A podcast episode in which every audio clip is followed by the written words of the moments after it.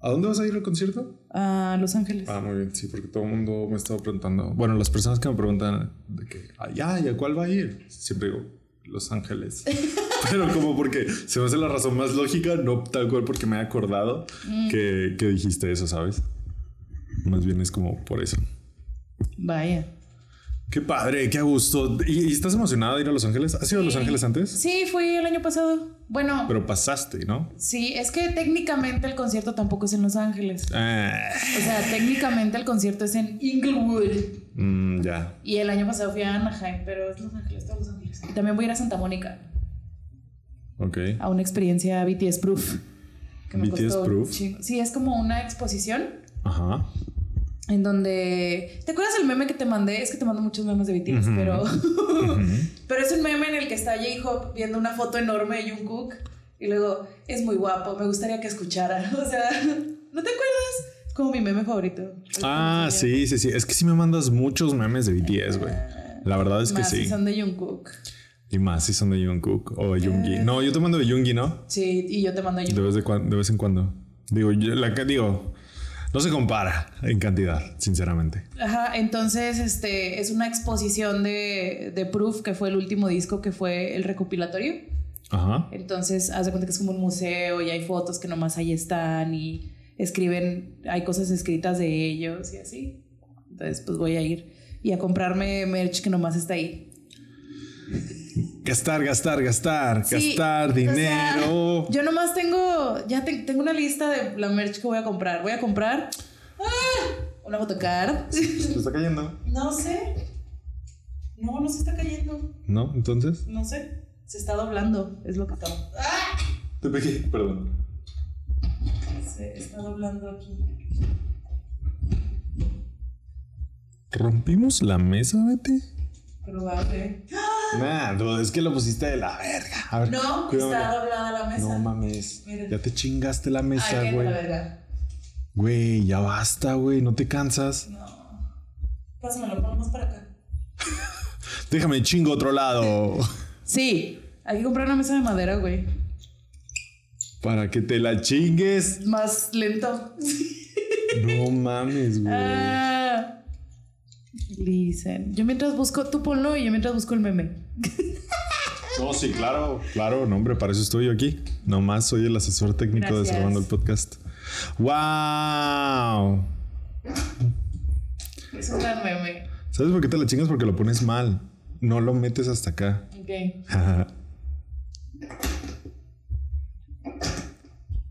Mira. Ahí está. Muy bien. Entonces ese es el es J-Hope viendo la exhibición en creo que en Corea. Ahí va. Cada vez que pongo esto, lo metes en este agujerito, siento que soy. mira. No soy yo. Estás diciendo que sí necesitamos otros brazos para este micrófono. Porque a mí nunca me pasa eso.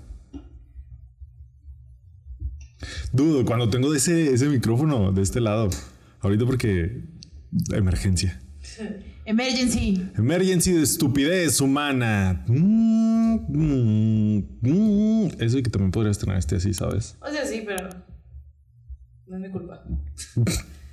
ya basta. Deja, deja de culparme. No, Ah, no, ya, no, ahí no. está, chingue su cola. Bueno, sí, voy a ir a esa madre. Y está en Santa Mónica, que está como a 40 minutos de, de donde va a ser el concierto. Entonces voy a llegar.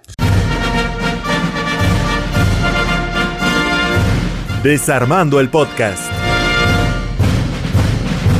Con Betty. Hola, soy Armando Castañón y esto es Desarmando el Podcast con Betty. Hola. Me caga, soy Betty Osado. Estoy devastado y estoy tomando café. Betty me hizo el favor de traerme el café porque estoy devastado. Hola, ¿cómo están? Este es su y podcast Armando favorito, no tal tiene vez. café en su casa. Yo tengo café descafeinado, que, que ni siquiera yo lo compré, ¿sabes? Pero sí, no tengo café. ¿Sabes por qué? Porque me da mucha hueva el café soluble. O sea, el día que me decida como a comprar una prensa francesa o algo así, ese día voy a pe- a empezar a comprar café. De hecho, le compré café, a mi mamá le regalaron una prensa francesa, la vi y dije, wow, está bonita. The best. Y mi mamá, ¿qué es eso? Le dije, ah, mamá, es para hacer café. Mira, Betty me enseñó. Y de que le dije, mira, le pones agüita aquí, no sé qué, como cuando me enseñaste, según yo, ¿no? Y fui y le compré café a Sinfonía, patrocinadores de este podcast. Este, El fui. mejor café del norte de México. De todo México, chingue su cola. Chingue su madre. Y se lo llevé a mi mamá, pero con la esperanza. Mi mamá casi no toma café y sobre todo es como yo, es como muy desesperada, ¿sabes? Ella sí toma soluble cuando toma porque rápido, vámonos a la verga. Ya, ya, ya, ya. Y hacerlo en una prensa francesa requiere su tiempo y dedicación. Sí, pero también es un segundo de... sí. Claro, claro, claro. Pero yo, la verdad, le compré ese café como para poner la prueba y como con toda la mala intención, mamá, discúlpame, de le voy a dar el café y para luego decirle, oye, mamá, ¿sí probaste el café? ¿Te gustó? Y que me dijera, no, ni he tenido chance, no sé qué. Y yo, Llévate la prensa. Ajá, exacto. Sí, güey, claro. Y decirle, bueno, dame tu prensa francesa. Hijo de perra, están en 150 varos, güey. Esa no. Esa no. Era ¿Es de una muy buena. inoxidable? y Como de vidrio raro. Ok. Y estaba grande, porque la tuya es como de una taza, ¿no? Dos tazas. Dos sí. tazas. Era entonces, entonces es como de cuatro o cinco, güey. Estaba muy grande. Y dije, oh, traía toda la intención. ¿Que para qué yo quiero cinco tazas de café? No tengo idea. Pero bueno, porque viene Betty y Betty se toma seis. O sea, de que vamos a hacer cinco y yo me voy a tomar media. Y no, Eh, para empezar, ¿cuándo he venido, ¿cuándo he venido a tu casa no cafeinada? Cuando, cuando vengo a tu casa no cafeinada, traigo mi prensita, güey, con mi Ajá, café. yo sé, pero si yo ya tuviera una prensa, ¿no te sentirías con la libertad de aquí poder hacer el café? Sí, pero tampoco me Y no pongas a mí haríamos- como excusa de No, que no dije que como excusa, prensa. no. ¿Para qué chingados quieres seis Güey. tazas de café? Eso era, Compra una pinche prensa en Amazon. eso, fue, eso era justo lo que yo estaba diciendo, que era demasiado. Y lo dije, a menos que Betty viniera.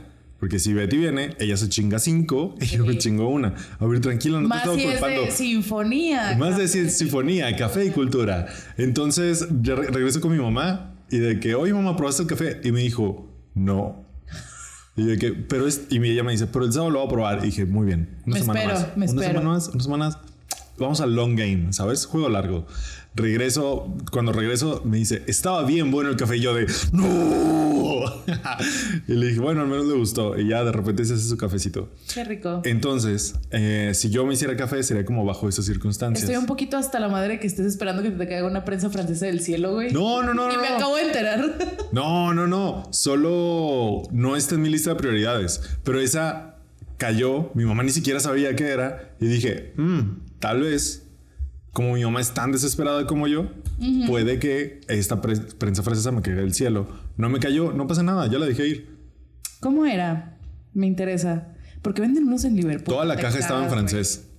O sea, no tenía traducción de nada. Estaba en francés. ¿De dónde se la trajeron, güey? Se la regaló su, su como jefa en su trabajo. Ah, no mames. Ajá, de que fancy shit, ¿sabes? O sea, Así que como- prensa francesa de Francia, güey. Pues sí, supongo. De que prensa italiana, pero francesa. No sé. Todo, toda la caja, el Ay, güey, yo instructivo estaba en de francés. Ah, mira, se parecía más a esta, ¿eh? Ajá. Sí, pues de vidriecito. O no sé. Ah, y X. Bueno, Ay, la de Star Wars. Dude, no basta. La rompería en 1.5 segundos. Por eso me compré la cara, güey. La, La fierro. la Uh, era, era como esa, era como esa. ¿Cómo está? Sí, más o menos. Nice. O como, ah, ya no me acuerdo, güey, no me hagas caso. Ah, Y pues ya, y mi mamá se le está pasando bomba. Y la verdad, a mí me dio mucha, mucho gusto y mucha satisfacción poder comprar café en Sinfonía de Café y Cultura, porque nunca compro café para hacer, obviamente, porque no tengo en dónde ni el tiempo. Y me dio mucha satisfacción ir y pedir un cuartito así como todo, todos ustedes, la gente de mundo que va a Sinfonía y pide su, su café para llevar. La gente de música. Ajá, la gente de cultura. Yo ¿sabes? nomás voy a decir que este, el día que empecé a ir a Sinfonía, Ajá. eh, ya he pasado por tres prensas de vidrio que he roto en el transcurso de mi vida.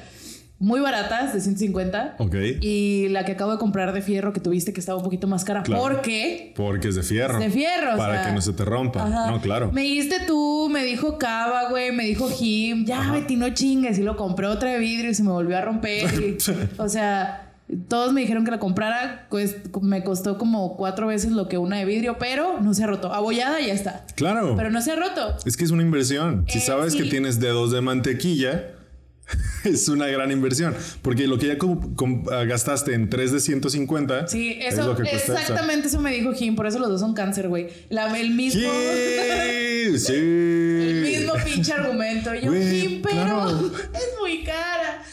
Si te compras otra y la rompes, ya vas a haber invertido más en las Gastado. de vidrio. Ajá. Gastado. Gastado. Y yo, nah. Y luego la compré y luego se me rompió y yo. Yo justo así. Inmediatamente le tomé una foto y se la mandé a Jim, güey. tú ganas. Justo así tomo mis decisiones. Cuando voy a comprar algo barato, es como que, ok, el barato a la primera. Veo que se me chinga y digo, ok.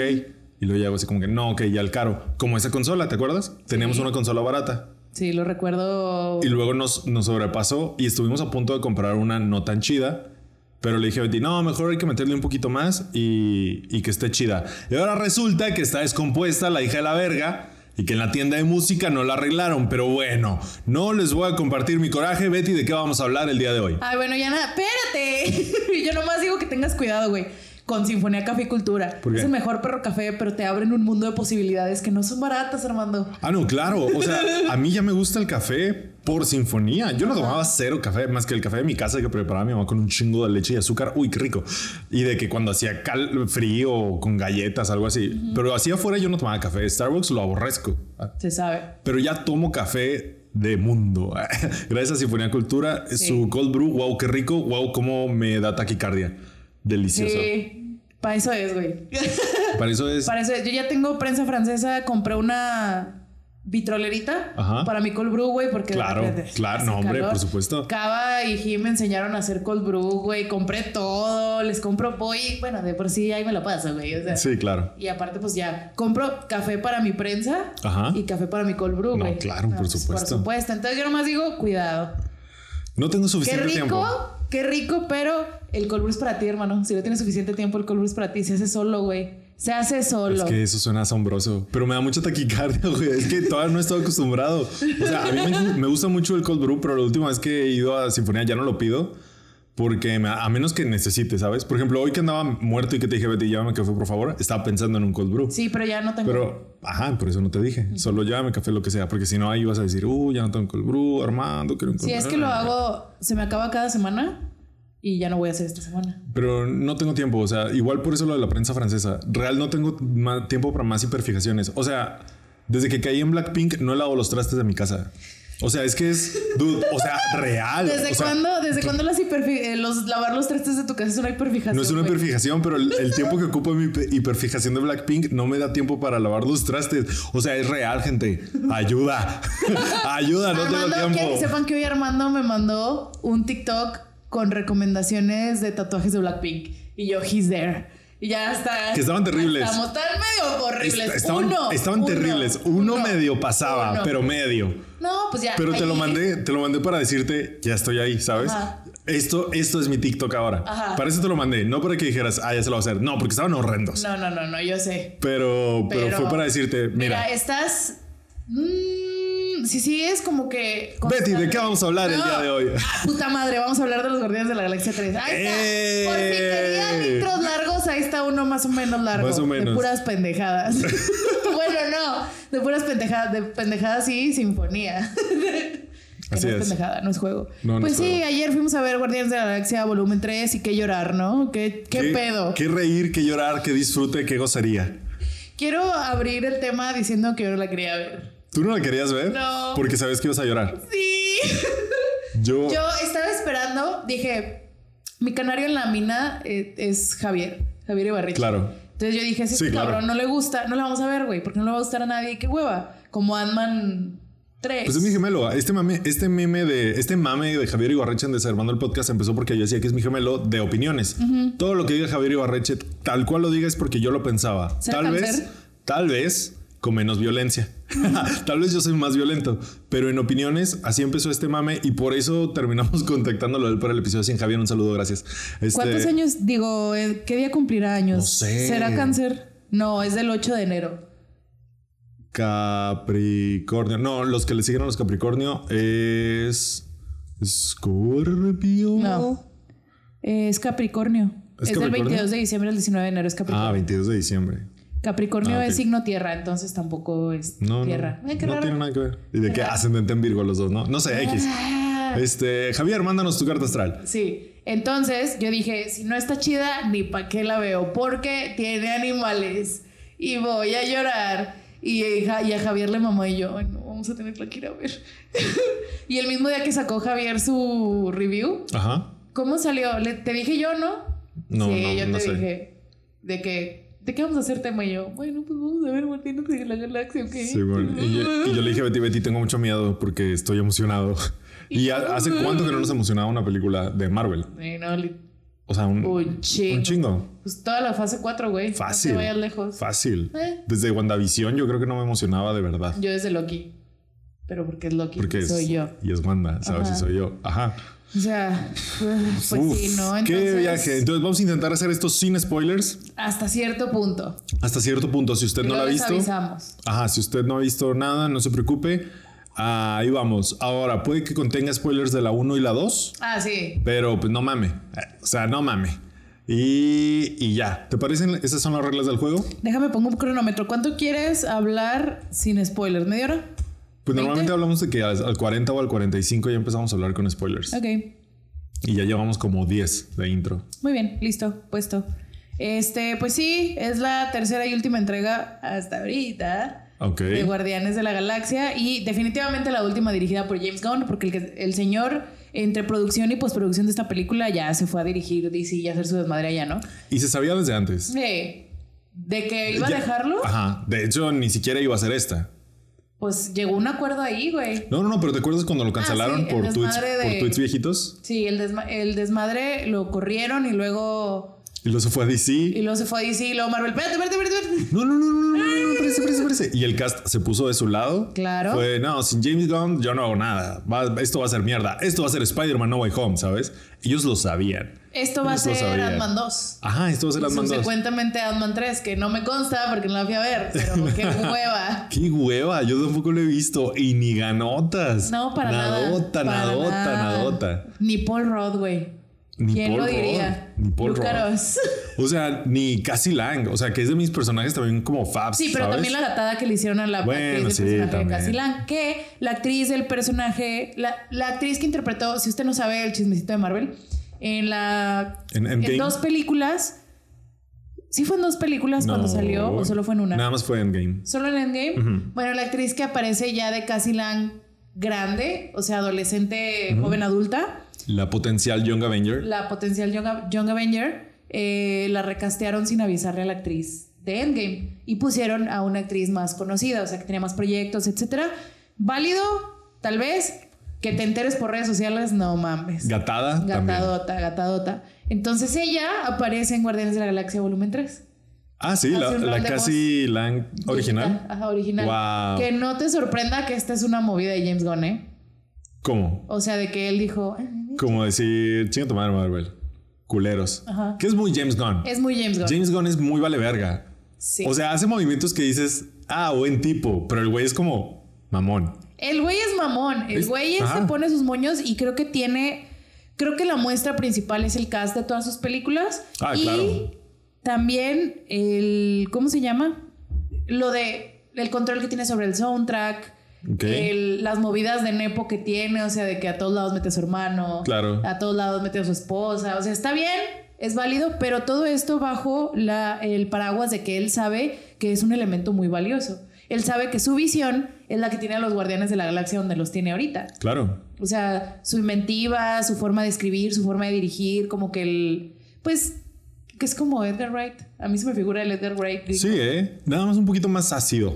Sí, pues gringo. gringo. Pues Sí, gringo. tienes toda la razón. Menos recatado. Sí, sí, sí. menos cultura internacional. Sí, sí, sí. Menos O sea, mundo. puro- Menos mundo. Puro gringo válido, güey. Válido, o sea, no válido. lo decimos como algo malo. No, no, no. Es lo que es. Es no, que en es. este caso no es algo malo. Ajá. Es lo que es. Entonces a mí se me figura mucho así, o sea, sí son buen, se ve que son buen pedo ya en relación parasocial, se ve que son Ajá. buen pedo, los dos sabe, se sabe que conocen su, su que tienen talento Ajá. y saben lo que aportan, entonces se aprovechan de eso para Ahora- ellos y para bien de los proyectos. Volviendo al, al hubiera. ¿Te imaginas entonces lo que hubiéramos tenido con Edgar Wright si hubiera hecho Ant-Man? Sí. ¿Te imaginas? Tendríamos otro pilar así Sí. chido en Marvel. Así es, que estaría sosteniendo la, la, la nueva era. O sea, el- Hubiera, ya se hubiera ido también. ya se hubiera ido lo más Ya se probable. estaría yendo, ya se hubiera ido también con Ant-Man 3. Definitivamente. Pero al menos hubieran estado chidas las 3 de Ant-Man. sí, que, que la de que las me- tres no se hace una, ¿eh? Ah, la 1 igual y algo. La 1 igual y algo, tiene alguito. Ey. No está al 100, pero está bien. Y la 2 y la 3 que chinguen a toda su madre. Es- Siento, Paul Rudd, qué malo que sigues ahí. No, carnal. Espero que. Espero que esté chidote el dinero, güey. Sí está. No, sí está. No, sí está. Ya sé. A ver, yo, te- spoiler, te lo adelanto, sí está. Sí está, muy bien, Paul Rudd. Bien por ti, me alegro. Dinero, dinero, dinero. Dinero, dinero, dinero. Entonces, Este, entonces es James Gunn. sí, el gran señor aquí, dueño de. Ay, verga. Dueño de esta, de esta saga que al menos igual no va a regresar. No, no, no. O Y- sea, y, James Gunn lo dice aquí, como yo ya cerré y les dejo aquí este pedo para quien lo quiera agarrar y como lo quieran agarrar. Al final de Guardianes de la Galaxia volumen 3 es como, mira, cerramos y eh, te dejo un nuevo capítulo, pero nomás el título. Nuevo capítulo. ya, y ya. Y ya, aquí yo te dejo el pedo. Si viene otro director a hacer más Guardianes de la Galaxia, adelante. Pero ya no son mis guardianes. Pero ya no son mis guardianes. Te dejo lo- y te dejo los tuyos, mira. Te dejo los tuyos para que hagas lo que quieras. Muy frescos.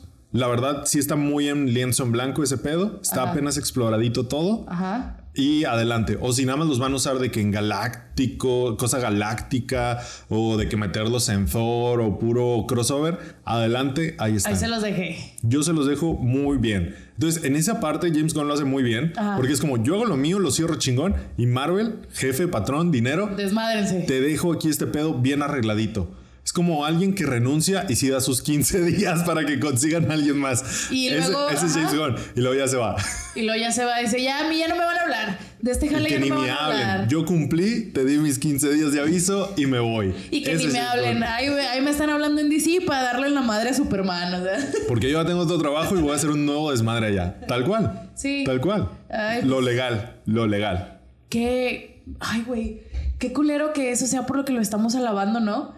Y no la, y no la regla, o sea, no lo común en el, en el cine de franquicia. Claro. Qué de la verga. Pero bueno, es lo que es. es Pues que mira hay. el desmadre que hay en Thor. Eh, El desmadre que hay en Thor, el desmadre que hay en Star Wars, Wow, sí es cierto. el desmadre que hay en DC, por lo que contrataron a James Gunn para irlo a arreglar, güey. Porque el cine de franquicia no es un cine que le permita a los, a los directores tener la visión que les dan. O sea, porque James Gunn dijo en, en noviembre de 2014, cuando se estrenó la primera de Guardianes, que a él lo contrataron para tres.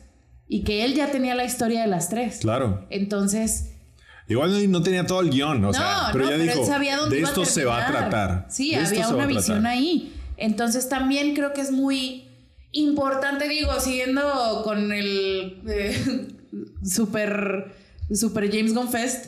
O sea, también lo importante James que es-. James Gunn Palusa. Este, lo importante que es que él las dirige y él las escribe, güey. Claro. Él solito, que también mm, no No cualquiera y, no cualquiera. y qué huevos de Y- Marvel Y también. qué huevos de, Mar- Ahora. de Marvel. Pero esto viene de que se gana la confianza con una. Con la O sea, primera. Guardianes de Galaxia. Si usted no estuvo aquí, ya teníamos el podcast No. cuando salió la 1, ¿no? No. ¿Verdad? Teníamos el programa de radio, ¿no? el programa de radio. ¡Wow! No sé quién sobreviva de eso. Nadie, yo creo. ¿Qué onda? Nadie. Bueno, hace mucho teníamos un programa de radio y nos retiramos cuando salió Avengers 2. 2. Fue en 2015. Entonces nos tocó ver Guardianes de la Galaxia. Y estábamos, o Usted- sea, ustedes no estuvieron ahí. Pero cuando yo empecé a leer cómics bien y me, me enteré como al día a día, semana a semana, de los, de los cómics que leía religiosamente era Guardianes de la Galaxia, los en los cuales se basaron luego para hacer esta, esta franquicia. Entonces yo le tenía mucho cariño, estaba muy preocupado por Guardianes de la Galaxia, estaba muy contento porque les iban a hacer películas, Super Cero lo esperaba, dije, un mapache hablando y un árbol, dije, eso No nunca va a pasar, eso nunca va a pasar. Lo anuncian y yo estaba muy contento. Tenía mucho miedo porque dije, verga, creo que va a ser la primera película de Marvel que no pega en el mainstream. Ajá. Porque veníamos de Iron Man, Capitán América, Thor. O sea, realmente era el, los primeros, no, el primer nombre desconocido. sí. o que, sea- de- que dentro de la franquicia que creó Marvel, todos eran desconocidos. Y así los vendían. Y, ajá. Y ese también fue parte del marketing. Entonces, pero olvídense de Doctor Strange, que antes de la película, o sea, realmente el mainstream no conocía a Doctor Strange. Y todos estos nombres que ahora son con Black Panther y la verga. Este fue el primer título así. De que ellos, no, ellos son los primeros no Avengers. Ok. ¿Sabes? Sí, sí, sí. Entonces yo tenía mucho miedo, dije, esto no va a pegar. Cuando pega, Primero ver la película y que sea la chingonada que es, porque sigue estando en mi top 3 de películas Marvel. Realmente. Sí. ¿La primera? No sé si la primera. Sí. Ah, bueno, no sé. Es que tengo que revaluarlo ahora con la 3. Pero, o sea, salió y aquí el top, top 1 y 2 era Soldado del Invierno y Guardianes de la Galaxia 1. Eh, O sea, y top 1, nada más los teníamos al revés, ¿saben? Sí, yo, sí. Yo tenía Guardianes arriba y ella Soldado del Invierno. Obviamente. Obviamente. Porque es, tiene un emo en, en ella. Solo por eso. Entonces, yo, yo estaba muy preocupado y James Gunn, wow, lo hizo muy bien, viniendo de un background de desconocido totalmente. Pues. Sí. Sí. Sí. O sea. Era más como de cultito. Sí, claro. A ver, espérate, aquí estoy ahí sacando la, lo que había hecho antes de Guardianes. Scooby-Doo. Sí, él hizo. Creo que lo más fuerte era escribió. Ajá. escribió Ah, sí, dos, cierto, escribió las dos nada películas más. clásicas de Scooby-Doo live action que marcaron a toda una generación. Él era escritor previamente, sus primeros cinco trabajos eran, eran de, de escritor en el cine. Y después hizo en 2010 la que yo creo le dio Guardianes de la, de la Galaxia, que es la película de Super. Ajá. Con Elliot Page y. ¿Qué, qué película tan fea? O que está culerita. o sea, sí, está culera, pero me refiero a fea de que. fue como el super. No, no es super cool. ¿Cómo se llama la película de Nicolas Cage Batman? Nicolas Cage Batman, el Kikas. Kikas.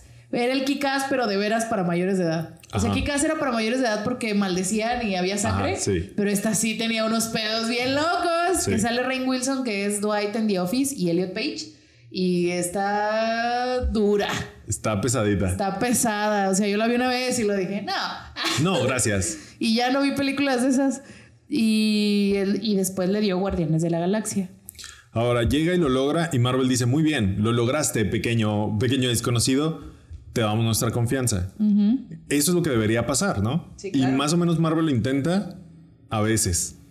Lo- o sea, tuvo su temporada más bien en que lo intentaba, como con los Rousseau, que venían de dirigir cero películas. Y luego soltaron el soldado del invierno, güey. Soltaron el Soldado de Invierno, les y pegó. luego dijo Marvel, tengan todo. Está bien, tengan a todos los personajes, lo hicieron muy bien, ¿sabes? Y luego ya no pegó tanto.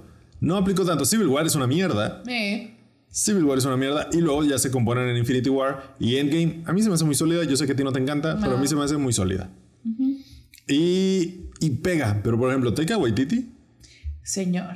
Se lo está tragando la franquicia, güey. Acaba de salir un... O sea, tiene dos películas, el de Thor, Ajá. la 3 y la 4.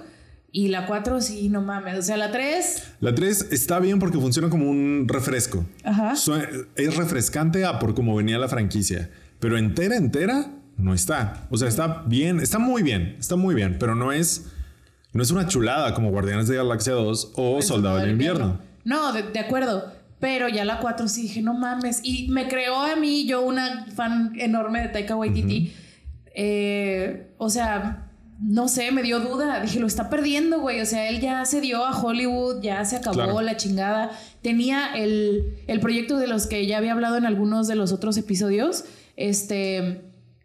Tenía un proyecto de, de una película de fútbol que, que estaba congelado porque en la película salía Armie Hammer. Oh, sí. Entonces, este, lo tuvieron que ya después lo quitaron digitalmente y, y metieron a otro actor y tuvieron que hacer reshoots y luego aparte el pedo que fue venderla después Claro. de ese desmadre. Y yo tenía mucho miedo y salió el tráiler de la película. Acaba de salir. Acaba de salir y yo, no, es Marvel. Porque se siente 100% a eh, las otras películas de Taika Claro, se siente como. Jojo Rabbit. Se siente como Jojo Rabbit, What We Do in the Shadows. Hay otra que se llama Hunt for, for the Wilder People, que también es buenísima. Y es, es- tiene el mismo feeling. Tal vez estoy muy emocionado por el, por el tráiler, pero es No, la pero sí se siente así. Y hay que decirlo, ¿sabes? Y eso creo que es un poquito culpa de James Gunn. ¿Eso? Eso, ¿por, ¿Por qué? qué? Ahí te va. Después de Guardianes, ah, hemos hablado aquí que a Hollywood les- le encanta hacer malas lecturas de las cosas. Después de Guardianes, así como lo hemos dicho de Deadpool y muchas películas, la gente dice, ah, a la- eh, Hollywood dice, a la gente le gusta eso. En este caso es eh, películas con soundtracks súper cargados, ¿sabes? Sí. Y lo hacen mal. Entonces yo creo que Marvel últimamente ha estado abusando de ese tipo de cosas. Poner canciones ultra bien cargadas, bien famosas en momentos épicos, de lo cual peca Thor. Ajá. Thor 4. Y, Por ejemplo. Y creo que va por ahí. Por ejemplo, The Eternals tiene una canción de BTS. ¿Qué? ¿Sabías eso? No, ¿de La verdad? sí, la de Friends. Sale O una sea- canción de Jiminy Devi. Bueno, de BTS, pero de Jiminy Devi sale en Eternals. Wow, ¿ves? A eso me refiero. Y James Gunn no hace eso. O sea, mete canciones chidas para el momento justo, muy a la Edgar Wright. Esta es la canción Son que viene desde el guion. Exacto. Y pegan diferente. Y en, las, en el resto de las películas, que ahora lo vemos todo el tiempo, Mario Bros, lo platicábamos en Mario Bros, y es una decisión de dirección que a mí me caga, meter canciones populares como, como en Shrek. Puta, ¿cómo me caga Shrek? Discúlpeme, pero me caga Shrek. Yo sé. Yo sé que ustedes lo aman, pero me caga Shrek. I Need a Hero totalmente innecesaria en Shrek, pero bueno, X. Yo sé que es un icono para ustedes, los odio. Y, güey, es que no lo soporto. Válido. No lo soporto, no lo soporto. Estás, es válida tu opinión equivocada.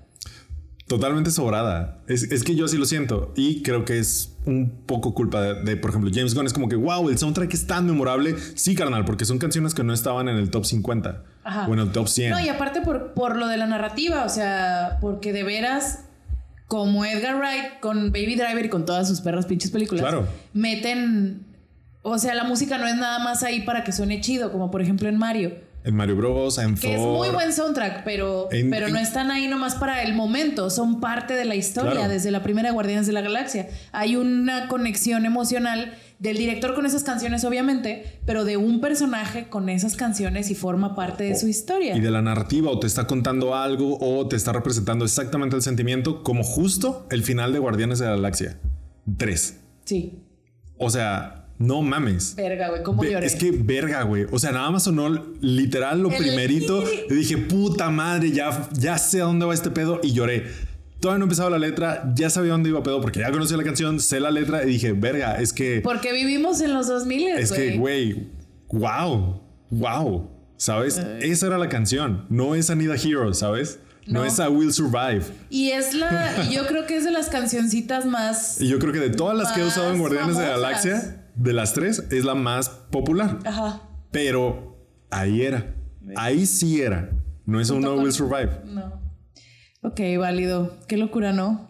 Gracias, eh, James Gunn. Eh, ojalá te vaya bien en DC. Ojalá, Ojalá. ojalá arregles DC. Arregla. O sea, si alguna película de DC me hace sentir lo que me hizo sentir cualquiera de las tres Guardianes de la La Galaxia, tu trabajo Mira, está hecho, güey. lo que te hace sentir Guardianes de Galaxia 2, que digámoslo, es la más flojita de las Es la tres. más floja. No es mala. Yo no diría que es mala, es buena. No sé si es muy buena, pero es buena. Pero es que comparada contra, con la 1 y la 3, No, no, no es nada. sí, güey. sí se queda Es muy como abajo. el Señor de los Anillos. Ajá.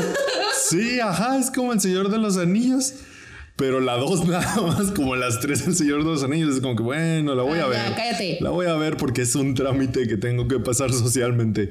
Entonces, la neta, y es buena. Yo sí la he vuelto a ver, pero no de la misma manera ni con el mismo gusto que he vuelto a ver la 1 y con el mismo gusto que me gustaría volver a la- ver la 3. Que porque hay que decirlo, es por eso. Y después de la 2 me pasó lo mismo que a ti con Taika Waititi. Dije, uy, ¿lo perdió? Lo perdió. Y no. Ya después yo lo volví a ver y dije, no, es que él necesitaba llevar la historia a cierto punto y está un poquito como forzado este pedo. Pero porque tenía que explorar ah, cosas como Quill, meter a Mantis, ta, ta, ta, ta, ta. Y creo que para llegar a este punto que ahora se ve en la 3. sí. ¿Sabes? O sea, este punto que se ve en la 3, la verdad no hubiera pasado sin la 2. Ajá. Y, y lo perdoné. Ah, no lo perdoné, pero fue así como que, claro, claro. Lo perdonaste como Disney lo perdonó. Como... Volviste arrastrándote. No, no, no lo perdoné. Porque la 2 no es mala, la verdad. A mí, No. a mí me gustó y me gusta mucho que explore a Quill y la- muchas cosas que pasan. Está A bonito. Y lloré. O sea, sí lloré. Sí. O sea, lloré al final. ¡Wow! ¡Qué pedo! Yo no lloro con cualquier película, les debo decir. Tampoco es como que no lloré nunca. No, no, no. Pero tiene que ser Tiene que gran conectar. momento. Sí, sí, sí. Porque Betty lloro por cualquier cosa. O sea, realmente lloro por cualquier cosa. Yo no. ¿Y eh, cuántas veces lloraste con Guardianes de la Galaxia? No, Tres. chico. Tres. No, güey. Así. Wow, sí, un chingo. Como cinco. Ah, bueno. O sea- Imaginaba más. O sea, no, güey. O sea, identificables. No. Identificables. Uy, mucho una lloradita, como que es el mood. No. O sea, que conecto con una, dos, Que como que te acuerdas. tres, cuatro, 5, 6, igual y 7. Igual y siete. Yo creo que tres. Y dos como muy pegaditas. Como que estaba agarrando lloradita y luego me pegó otra y me eché una lloradita más fuerte, ¿sabes? Yo creo que tres. Tres Ahorita, ahorita sólidas. decimos cuáles fueron. Uy, a ver si si, me acuerdo. A ver si me acuerdo. Top 3 lloradas. Top Guardianes tres de la- lloradas, Guardianes de la Galaxia. Volumen Este. No, güey. Es que al final cuenta como una sola, güey. Pero si fueron No, como claro. 10, güey. O sea, Es que- es que, wow. lo- ah. Entonces, ya acabando como el James con Palusa, que ojalá le vaya muy bien en DC y ya, y pa- pasemos a hablar de la No la película. ríes con Superman. Tengo muchas dudas. O sea, sí me resana poquito ¿Resana? Ok. Guardianes de la Galaxia Volumen Sí, 3. claro. Pero sí digo, eh, es que está muy, muy de director indie, muy de escritor indie, 100% Claro. es su contexto. Tengo miedo de lo que pueda hacer con Superman. Hay que decirlo, es cierto. Es cierto. Porque y las, Superman es la antítesis de todo lo que este güey ha hecho. todo lo contrario a Guardianes de la Galaxia. Ajá. Todo lo Entonces, eh, confío en él con precaución. O sea, no me Sí. sorprendería, no me sorprendería que no le salga al 100 Superman. Estoy 100% de acuerdo porque aquí acuérdense de no endiosar a nadie. Nunca endiosen a nadie. James Gunn, gracias por Guardianes de la Galaxia. Te lo agradezco un chingo, sobre todo porque son personajes que yo quiero mucho. Y hasta ahí, ¿sabes? Hasta ahí DC, no sé cómo te va a ir, carnal. Este Peacemaker no está chida. Está medio aburridona. No la vi. El Escuadrón Suicida, suicida Ay, a mí sí me gusta. gustó. Sí me gustó. No es la gran mamada. No es la gran mamada, pero está bastante sólida y bastante disfrutable. Hasta ahí, tampoco es la gran mamada, pero ahí está, sólido. Mucho más mm, de lo que podemos decir del 80% de las películas de DC, o 90, no sé. Entonces, yo también como con pincitas, vamos a ver qué hace con DC. Muy bien. Mm, le tengo confianza porque el tipo, si algo sabe, es entender personajes. Sí, definitivamente. Decisiones, decisiones. Pero si algo sabes entender personajes y no dudo que vaya a entender Superman. Ahora, lo que me preocupa de eso es el entendimiento que él tiene de Superman. Creo que va a ser muy distinto al entendimiento cochino, cochino, Puerco. Contaminado de los fans que ahora tienen o Sí. tenemos después de Zack Snyder. Sí, no, Conta- definitivamente. contaminadísimo, Sí, contaminadísimo. Porque, porque también ese es otro pedo, ¿no? Yo, a mí me gusta moderadamente El Hombre de Acero, que es la primera y única película de Superman solitaria de no, Henry sí Cavill. es cierto. Y es un Superman muy diferente al Superman de Batman contra Superman. Claro. O sea, ni siquiera se mantuvo la No, continuidad no. del personaje entre una y otra. Y que James Gunn, ahora, entre esos dos, obviamente los fans tienen Y ni se, favorito. ni se diga el del cómic, ¿eh? No, para nada, para nada. Entonces, hay fans que son fans del Superman de Hombre de Acero, hay fans que son más, que son los fans de el Superman de Batman contra Superman, que son los tóxicos, creo yo.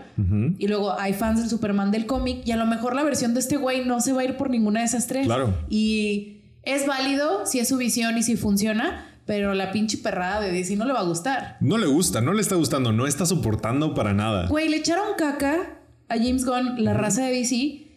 Hay cierto, en este asqueroso diagrama de Ben, hay, hay este, fans de DC que también son muy fans de Marvel y son muy tóxicos en las dos. Entonces, su, su argumento para decir que James Gunn, uno de sus varios argumentos para decir que James Gunn jamás va a entender y no va a ser un buen director de los proyectos de DC, específicamente el de Superman, es porque metió a su nueva esposa, que es que está recién casado, a Guardianes de la Galaxia Volumen 3. Que se apellida Holland. Me acuerdo porque se apellida con, con Tom Holland. Ok.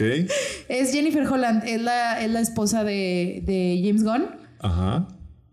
Se casaron el año pasado y ella ah, tiene un cameo y todos en- se dieron cuenta y todos de que no mames, o sea, ya está metiendo a la esposa, ya valió madre. Cuando este güey tiene toda su perra carrera, Claro. como J.J. Abrams, como Taika Waititi, Como todos, todos los como pinches todos. directores y escritores de la industria, Tim Burton. Tim Burton. Con Elena, Pero y todos ese tienen es su sus pinche favoritos. argumento, güey. Y ese es, Es- el pinche argumento. es una Eso gran es lo que vi en mamada. Twitter esta semana. Todo el mundo tiene sus favoritos. Yo tengo mis favoritos. Gente que le hablas, dices, "Eh, ese güey, mi mamá siempre lo va a hablar. Claro, todo el mundo tiene. Para todo, para Entonces, todo. O sea, ya están pre- predispuestos a odiar lo que saque este señor. Y va a ser un ciclo de toxicidad que va a durar hasta dentro de unos años, creo yo. Entonces, por desgracia, por, por mejor eh, producto que nos entregue James Gunn en DC, lo más probable es que no le vaya tan bien con la audiencia. Y ni puedo. Pero mira, mientras le vaya bien en taquilla, A DC le vale madre. A DC le va a valer. Mira, mientras no le vaya tan mal en taquilla, a DC le va a valer madres. Porque le puede ir mal a veces y aún así le puede valer verga. No lo sé, no lo entiendo. Shazam, por ejemplo. Pero bueno, eh, no sé, DC, ah, veamos, vamos a ver qué pasa. Hagan su desmadre ya, you do you. Entonces, ¿de qué se trata? Media hora después. Muy bien. ¿De qué se trata Guardianes de la ¿Qué es un Guardianes de la Galaxia Volumen 3? En esta tercera entrega, después de todo el desmadre de la Guerra del Infinito, Ajá. que es la primera, la única entrega de Guardianes de la Galaxia de James Gunn después de la Guerra del Infinito, Ajá. vemos a los Guardianes cómo quedaron, que ya tienen su este, base en... Los vemos poquito en Thor. Los vemos poquito en todo. Poquito. Bueno, pero... Nadita. Pues sí, pero ya entrega completa, ¿no? Sí, sí, sí. Entonces ya están establecidos en Nowhere, que es la cabeza de este dios. Eh, y la premisa de la película es que tienen que. Es que no quiero decir muchos spoilers, pero están en, una, están en una misión para proteger a Rocket del High Evolutionary, que no sé cómo se dice en español. Bueno, ¿cómo se traduce en español? Lo vemos en inglés. El gran evolucionario. Gran evolucionador. Tal vez. Gran evolucionador. Muy bien. Alto evolucionador. Alto el. Dale, Ah, pito, el señor. El alto evolucionador que este es un señor loco que está buscando crear a la raza perfecta y se cree Dios. Entonces ese güey anda buscando a Rocket y están ellos en una misión para proteger a Rocket, lo que hace a Rocket el eje principal de toda la trama de la película. Y aparece, es la gran aparición de Adam Warlock, esperado por muchos. Yo jamás he agradecido Así como también así lo dijo Javier Ibarreche, a veces agradezco un chingo mi ignorancia, güey. O sea, le agradezco de a madre no haberme metido en la rama cósmica de los cómics Ajá. cuando estuve en los cómics. Yay, paga. Porque me mamó Adam Warlock. me mamó en la película. A mucha gente no le está gustando, pero aparece Adam Warlock. Eh, está toda la raza de Guardias de la Galaxia. Sale Cosmo, el perro, que ahora es perra. Todo lo que había metido en las otras dos se lo trajo. Sí, todo Howard the Dog, que lo metió así de que en un cameo vuelve a salir. Cosmo. Cosmo, sale Yondu. O sea, to- to- todas estas apariciones que tuvimos se las trae. Y dice: Vamos a cerrar con todo, hijos de su perra madre. Me voy a traer a todo el cast que pueda. todos. Stan Lee ya se murió. Él no puede salir. Este, y pues básicamente es eso, sin dar muchos eh, Detalles. detalles. Eh, está también el pedo. el- todos están deprimidos, como la mayoría del tiempo en Guardianes de la. Galaxia. Me Eh, encanta. Yo sé. El escuadrón depresivo. ¿Qué más quieres, güey? No, hombre. Todos están deprimidos, Rocket trae su desmadre, de- que siempre ha traído Rocket desde la primera. Este, Peter Quill está deprimido porque pues se le murió Gamora, pero en realidad Gamora no está muerta, solo es la Gamora del pasado. Lo cual es peor. Lo cual es peor reason. porque está ahí Gamora, pero no es su Gamora, es otra Gamora. Entonces el duelo es súper distinto. Sí. Porque es primero, ah, se murió y como que empieza a dejarla ir, pero es que está ahí viva. Sí. Me dio mucha risa. Güey, ¿cómo que te dio risa? Está Sí. súper doloroso ese sí pedo. está doloroso. no, te creas, sí da risa. cagado, sí da mucha risa. Sí da mucha Está risa, muy la verdad. cagado. Eh, y pues nada, eh, cosas a notar aparte de Adam Warlock y Gamora, que son como que las adiciones, en realidad no son. Nuevos personajes, digamos. Digamos, eh, Groot ya parece Vin Diesel. Groot parece Vin Diesel. Groot ya razón. parece Vin Diesel. Me parece muy raro que Groot haya crecido diferente la segunda vez que creció. Me gustaba más el diseño de la primera, pero no sé. Es que es otro Groot. No es el mismo Groot. Entonces el, el otro Groot creció en su planeta, sin amigos, con Rocket, siendo mercenarios, mala Tiene vida. sentido. Y este Groot creció en una nave, con una familia, música, amigos. Entonces este Groot se ve men- mucho menos puteado y mamado. Está más mamado. Y hasta más listillo. Sí, Y tiene más inteligencia emocional. sí. ¿Sabes? Tiene Porque sentido. Creció en una familia, en una familia, no sé si funcional, pero creció rodeado de cariño. Yo al menos así lo veo. Es como, No lo había se ve menos, menos puteado por eso. Sí. Porque el otro Groot estaba así como que, verga, güey. Y casi no sonreía, nomás así como que le decía que jaja, jiji, jaja. Y Y, se este va haciendo amiguito más- de todos, ¿no? Sí, sí, sí. Pero este, desde que nació, todo el mundo lo cuida, güey, y lo quiere. Qué bonito, no lo había pensado de esa manera. Y pues no sé, los ¿Vas a otros. No. La que también ya está más emocionalmente desarrollada es Nebula que. ¡Wow! ¡Qué Gloria, güey. Gracias por eso. Gracias. Gracias O sea, por eso. No es que haya sido un mal personaje. No, no, no. Nunca lo fue, nunca fue un mal personaje. Es uno de los. Creo 100% que es uno de los personajes más desarrollados en todo el perro universo Sí, cinematográfico sí, sí. de Marvel. Y que tiene más crecimiento, sobre todo. Sí, definitivamente. Y nada está fuera de lugar. O sea, si la comparas con la nebula de la primera, claro que es completamente diferente. Claro. Pero la crees porque ves toda su, su Sus- trayecto. Su trayecto en la segunda, incluso lo que pasa en Infinity War, lo que Endgame. pasa en Endgame, todo eso aporta en ella. A- aparte en Endgame pasaron cinco años, o sea, que no se nos olvide que pasaron cinco años.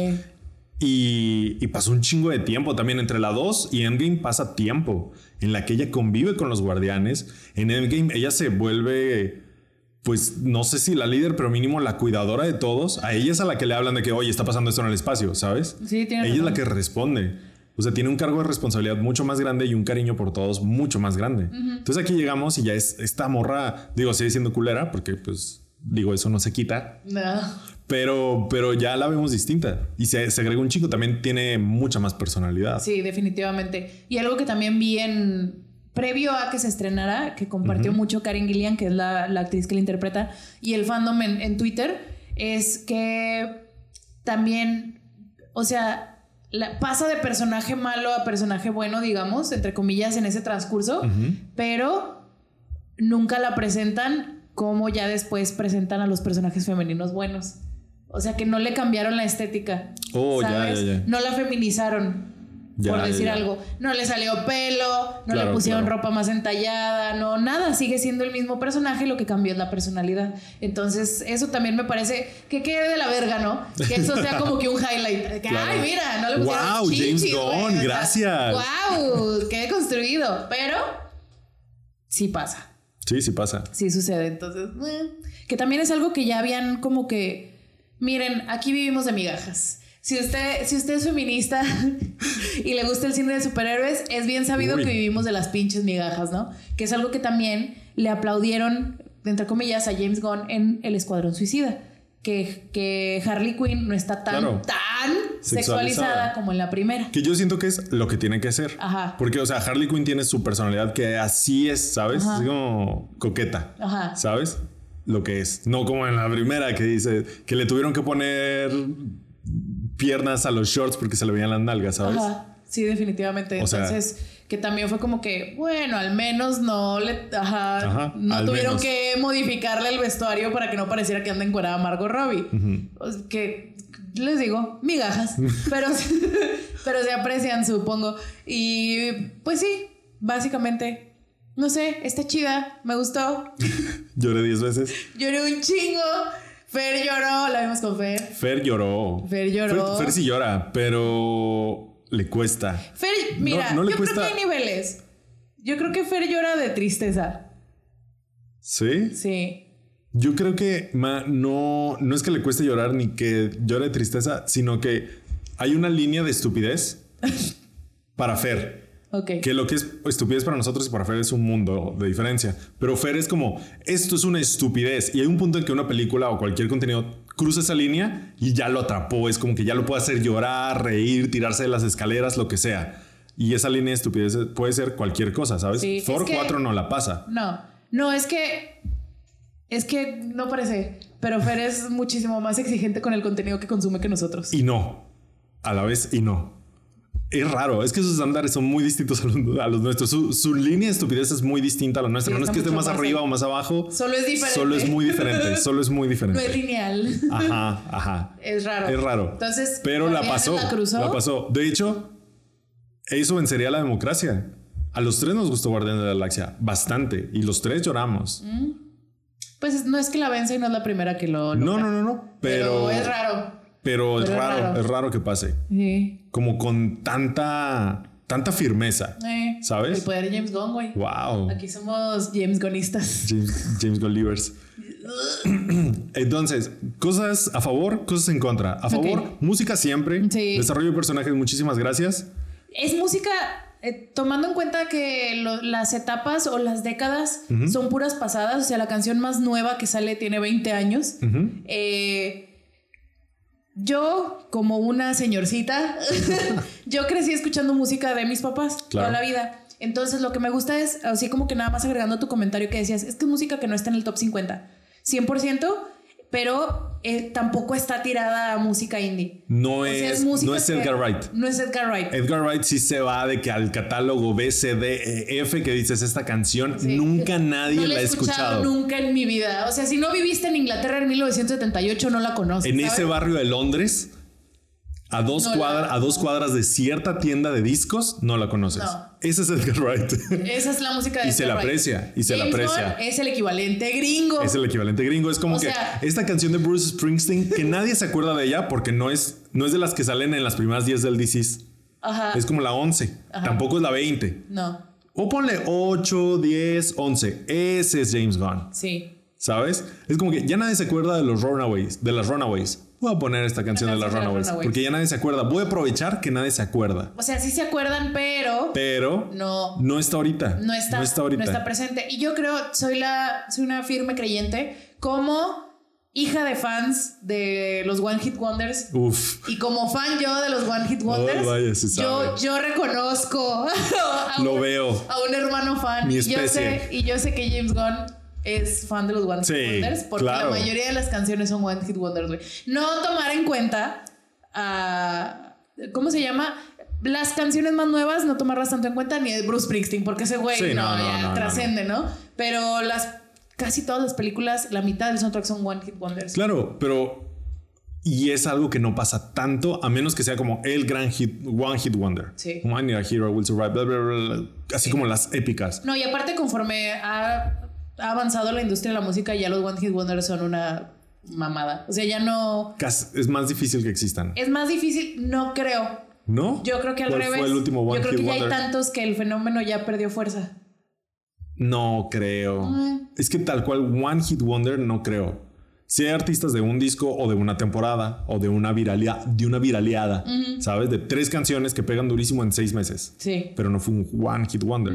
Antes los One Hit Wonders era una canción nada más que Y se sonó. escucha un- cinco años. Ajá, que duró tres años Ajá. escuchándose. Ya no Ahorita funciona no. eso. Es como en seis meses. Este artista tuvo unos muy buenos seis meses. ¿Cuántas canciones sacó? Cinco. o sea, ¿sabes?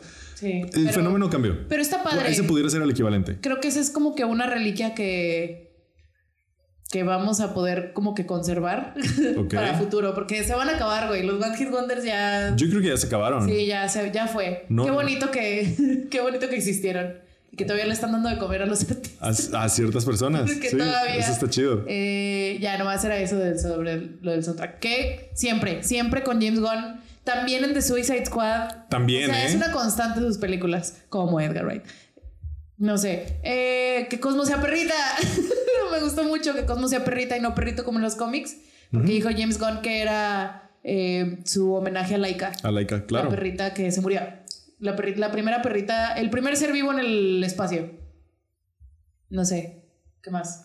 Este, puntos fuertes, puntos fuertes. Mm, manejo de personajes, el tono y el ritmo. Wow.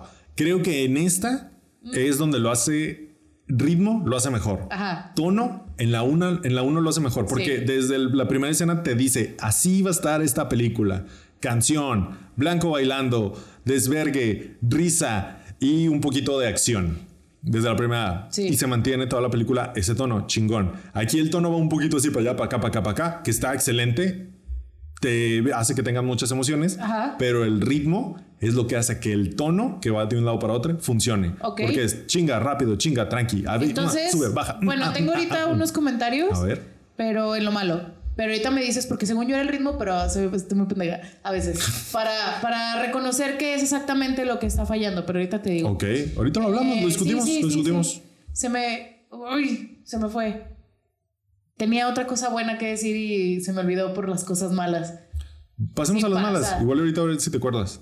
No, no, no tiene que ser tan lineal este pedo. A ver, cosas malas. Ah, hay muchas cosas que quedaron al aire, creo yo. Ah, sí, ¿cómo que? O sea, como que abrió muchas tangentes y luego todo se cerró, pero esas tangentes como que Yo. se cerraron muy... No, No. yo sé que están medio abiertas para el futuro, Ajá. pero como todo se siente como un cierre, Sí. es así como que sí o no, ¿sabes? O sea, sí es el cierre de... Sí es el cierre de la, de la trilogía James Gunn, Claro. pero toda la película se siente como un cierre de que ya la verga. Entonces me queda la duda, a lo mejor eso va a fu- al futuro de Marvel o lo que quieras, pero ¿qué pasó con este personaje? que ya me acordé de lo bueno. ¿Qué, pa- ¿Qué va a pasar con este personaje? ¿Qué pasó? Como que hay ciertas tangentes que se cierran muy abruptas para llegar a ese final Ok. completo y bonito y así como que con listoncito y todo. Entonces me entra la duda de si era huevo necesario meter tanta cosa. Yo sé que era como que su endgame, de que vénganse Claro. todos y vamos a desmadrar todo, pero qué tan necesario era si ponías en riesgo esas, esos storylines. Ok. Que cerraron muy rápido. Ahorita doy ejemplos específicos. Ya con los spoilers. Sí. Ok. Eh, cosa buena del villano. Me mama. Oye, me sí, ¿eh? mama. Oye. Es el villano. Creo el tipo de villano perfecto para Marvel. O sea, no es para una película singular de Marvel. Claro. ¿Sabes? O sea, no tiene que ser Thanos. ¿No? No tiene que ser un villano como el que iba a ser Kang. ¿Quién sabe? Si sigue siendo Kang. Este, no tiene que ser un villano que tiene que ser Kang. No todos los villanos necesitan desarrollarse en el transcurso de 5 o 6 películas. No es a huevo. Pero tampoco todos los villanos pueden ser cráneo rojo, güey. Claro. Es así de que es malo porque es malo y se chingó. O sea, tampoco. Dale su momento, dale su momento. Dale su momento y que sea. En, en el caso de Marvel, que es el que creo que desarrolla tanto, o sea, desarrolla mucho menos a sus villanos, Ajá. pero que sea lo que tiene que ser un vehículo para que se desarrollen los personajes principales. Porque todos sabemos que este cabrón, bueno, ya no voy a decir nada, pero todos sabemos para lo que está. Entonces, él no es tu foco. Si no es el villano que vas a desarrollar en 10 películas, ese villano no es tu foco, entonces que esté lo que tenga que estar, que, pero eso no tiene que comprometer tampoco la importancia que tiene para los personajes ni la actuación, que yo creo que está padrísima, güey, no mames. Lo hizo muy bien, sale Eh, lo que tiene que ser, está bien justificado, se ve un poquito, no sé si su origen, pero sus intenciones, Ajá. se ve, se ve lo que te tiene que ver y te hace odiarlo. Te hace decir, Te caga, hijo güey, de tu puta no". madre. No, no te pasa de largo tampoco como en Thor 2. Ajá. Los elfos oscuros es como que, ah, ok, carnal. Sí, no, sí, chido, güey. Chido, güey. Como Kang en Ant-Man 3, porque que no, la he visto. Ah, pero seguro no- pasa igual. Por ejemplo, los elfos oscuros, no le, o sea, a Thor le valen madre, o sea, nomás son el villano del, Claro. del mes, o sea, no hay una conexión personal, no hay nada, entonces yo creo que esta es la mejor fórmula. Tal vez si viene alguien y hace bien el trabajo del, del villano de la película sin tener lazos emocionales con ninguno de los personajes, tal vez a alguien le salga bien. y debe pero- haber maneras, sí las hay. solo que no lo han estado haciendo bien. Exactamente. Que una vez más, migajas. O sea, Migajas. Qué feo, ¿no? Entonces el actor que es Chubudi Iwuji lo hizo muy bien. Espero que salgan más cosas. Sale en Peacemaker, si mal no recuerdo. Ah, pues no veo, pero se lo- creo que se lo trajo de Peacemaker. nice. Es un, aquí, aquí dice que es un actor principalmente de teatro. Se nota, se nota. Sí, definitivamente. Y sí, salen Peacemaker. Ea, ven que les dije, Ea. vi dos capítulos de Peacemaker. Uh, y salen Doctor Who. Mira, con Jodie. No. Con Peter. No, en la última de Peter. No, en 2011. ¿Quién era el Doctor Who en 2011? No, no sé. Yo ya no sé qué pasó antes del 2020, Betty. No, Disculpa. no es cierto. El Doctor Who de 2011 era Matt Smith. Ah, bueno. Una disculpa. Este, ¿a quién le importa Matt Smith? Este, A mí. a ver, cosas también en contra. Mm, no sé, no se me ocurre. Está un poco larga, Sí. pero no te duele. No se siente, pero no se sí siente. está muy largo. Sí hay un punto en el que yo dije, wow, ya pasaron un chingo de cosas, ¿qué pedo? Sí, Que casi tres horas. Ese es mi termómetro de una película está larga, ¿sabes? No, dos horas y media, sí. Ajá, ajá. Pero no, no se sufren.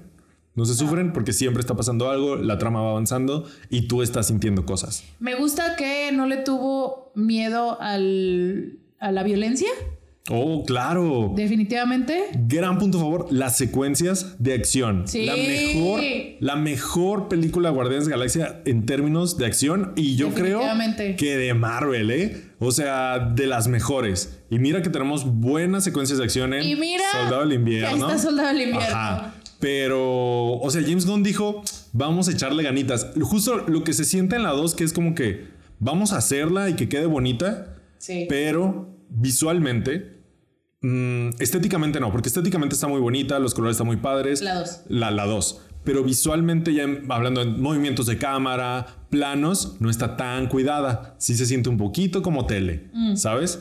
Y esta dijo, chingue a su madre. Hay una toma, perdón por el mini spoiler, donde alguien le mete un putazo a no sé quién y este personaje da vuelta y la cámara da, Da vuelta, con él y así. ese, y ese es un recurso que lo usa mínimo cuatro veces en la película. Exacto. Y eso requiere un chingo de tiempo, un chingo de ensayo, de un chingo de huevo hacerlo. Y dijo John, y dije, dijo James, vamos a hacerlo siete veces, ¿sabes? y me encanta porque eso te dice, le está echando ganas. Sí. Ya tiene el set armado, ya tiene todo. Pudo haber sido una toma con un movimiento raro, estilo John Wick. Y no dijo, vamos a girar esta cámara. Sí, porque ¿sabes? es parte como que de lo nuevo que trae, ¿no? Está asquerosota, o sea, sí hay partes. Está más visceral. Está muy visceral. No es que salga tanta sangre, porque tal cual no hay sangre. pero hay líquidos varios. Pero hay, hay sustancias, sustancias varias y desmembramientos. varios, hay un genocidio. Hay un, wow, hay un genocidio. Hay, hay sea, él dijo- agujeros en el cuerpo. Sí. Él dijo, tenemos, vamos a hacer para mayores de 13 en Estados Unidos, vamos a utilizar todo lo que nos permita. Voy a exigir, le voy a exigir al PG-13 todo lo que me dé. Incluso la palabra con F. Ajá. Usada en el momento menos esperado yo. O sea, Sí. y yo, ahí es donde la vas a usar. Y luego ya se, se acabó la película. y yo, No, sí, merecido. ¿Ahí fue? No, ahí, ¿Ahí fue. fue? Ahí era. Este, pues sí, básicamente. Está padre. Está muy padre, está muy bien hecha. Duele donde tiene que doler. Siento que también eso de, de que es muy visceral. No es como vi, miren qué asco, ¿no? Pero vi- fui con Fanny al cine. Ok. Y ella fue conmigo a comprar discos de BTS. Entonces las dos sacrificamos Claro, cosas claro. la una por la otra. Porque Amistad. así funciona una amistad de 22 años, güey. Claro, claro. Entonces, este, me acompañó una hora al Mixup para comprar cosas de BTS y yo fui a ver la película donde Nicolas Cage es Drácula. ¿Qué tal? ¿Ya la viste? ¡Ah, está horrible, ¿La viste güey! sin La mí? odio. Sí, qué bueno. No la veas. De verdad, No la pero estaba muy veas. emocionado. Yo sé, pero no la veas. ¿Está horrenda o es porque tiene a Nicolas Cage? No, está horrenda. Ah, Es una de esas películas, bueno, no, tal vez no horrenda, pero es una de esas películas de 90 minutos de muy de los 2000. mm, Es como Kikas en formato película 90 minutos de risita mm, con. Nicolas Cage. Hay caca, hay sangre, hay desmembramientos, o sea, De a gratis. de a gratis. Porque acá en Guardianes No, de la Galaxia no hay caca. ¿No hay caca? No, no hay Pero caca. si hay desmembramientos. Hay desmembramientos, si hay sangre. Ahora, les digo, no es esa película horrible que se llama Renfield, no la vean. Sale Coafina, lo hace bien, pero nada más. No la vean. y Ben Schwartz, el de Parks and Rec. Sí, sí, sí. Eh, no es eso, pero sí hay ciertas partes de la película yo- donde yo dije, no, está de más. O sea, es un poquito mucho. Claro. O sea, los, los líquidos, los... ¿Estamos hablando de Guardianes? Sí, de Guardianes. Ah, ok. Sí. ¿Sí de más? Sí dije, "Mm, se lo puedo haber ahorrado. Y luego pasa otra cosa y yo, "Mm, se lo pudo haber ahorrado, pero tal vez soy yo. Tal vez eres tú. Yo, vez yo yo. no sentí, más bien fue como, eso es muy James Gunn. Y dije, si lo ibas a hacer, este Era era, el momento. Este era el momento para hacerla. Sí. Yo siento que es como, agarró todo lo que ya traía y nomás le subió, ¡pum! a toda la ganancia. A Sí, todo. Lágrimas, risas, emociones, acción, putazos, villanos, cosas buenas, cosas malas. A todo le subió la ganancia así. Vámonos con todo. ¿Sabes? Es pisar el acelerador antes de brincar una colina. este, tal vez no era mi tacita de té, pero tal vez lo es para alguien más. Puede ser, puede ser. Digo, es muy válido. Yo porque yo estaba viendo y dije, sí, James, esto, ese era el momento. Ese era el momento. Si no es ahora, nunca, ¿sabes? Ya te vas a ir a ser Superman, ya. Entonces, bien. ¿Spoilers?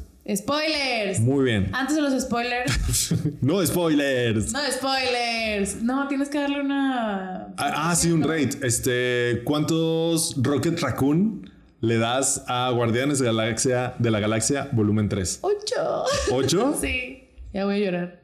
Ajá. Este, yo le doy 9. Mira nada más. Yo le doy 9. Sí, hay, hay unas, es que como te digo, hay unas cosas que no me funcionaron y no era mentira lo que te dije saliendo del cine. Tal vez no la vuelva a ver. Tal vez no la vuelva a ver. Fue demasiado Sí, para mí. Sí, este, pero, pero está muy buena. Me gustó, me gustó un chingo. Yo he visto mucho hate de Adam Warlock. Uy, sí. Yo he visto mucho hate. A mí, como una pendeja que nunca he leído nada donde salga Adam Warlock, me pareció perfecto porque era el tipo de personaje que faltaba ahí. Ok. ¿Sabes? O sea, el que faltaba para, para encajar en este. En este arco iris de diferentes personalidades. Ok. Está la, la. El capaz, el carismático, la lista, la. O sea, hay varios.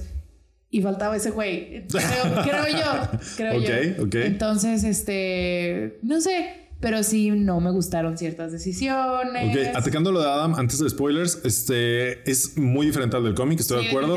A mí no me molesta porque el del cómic es muy solemne. Sí. El Adam Warlock es muy solemne, muy intenso. Y ya hay un chingo de esos en el universo cinemático de Marvel. No lo necesitaba Guardianes de la Galaxia. A mí me preocupaba cómo iba a entrar Adam Warlock en esta dinámica de Guardianes de la Galaxia cuando sale al final de la 2. Y dije, uy, no sé cómo va a pasar esto. Y justo por eso pensé también que iba a ser un poquito más central para la trama, que no lo es.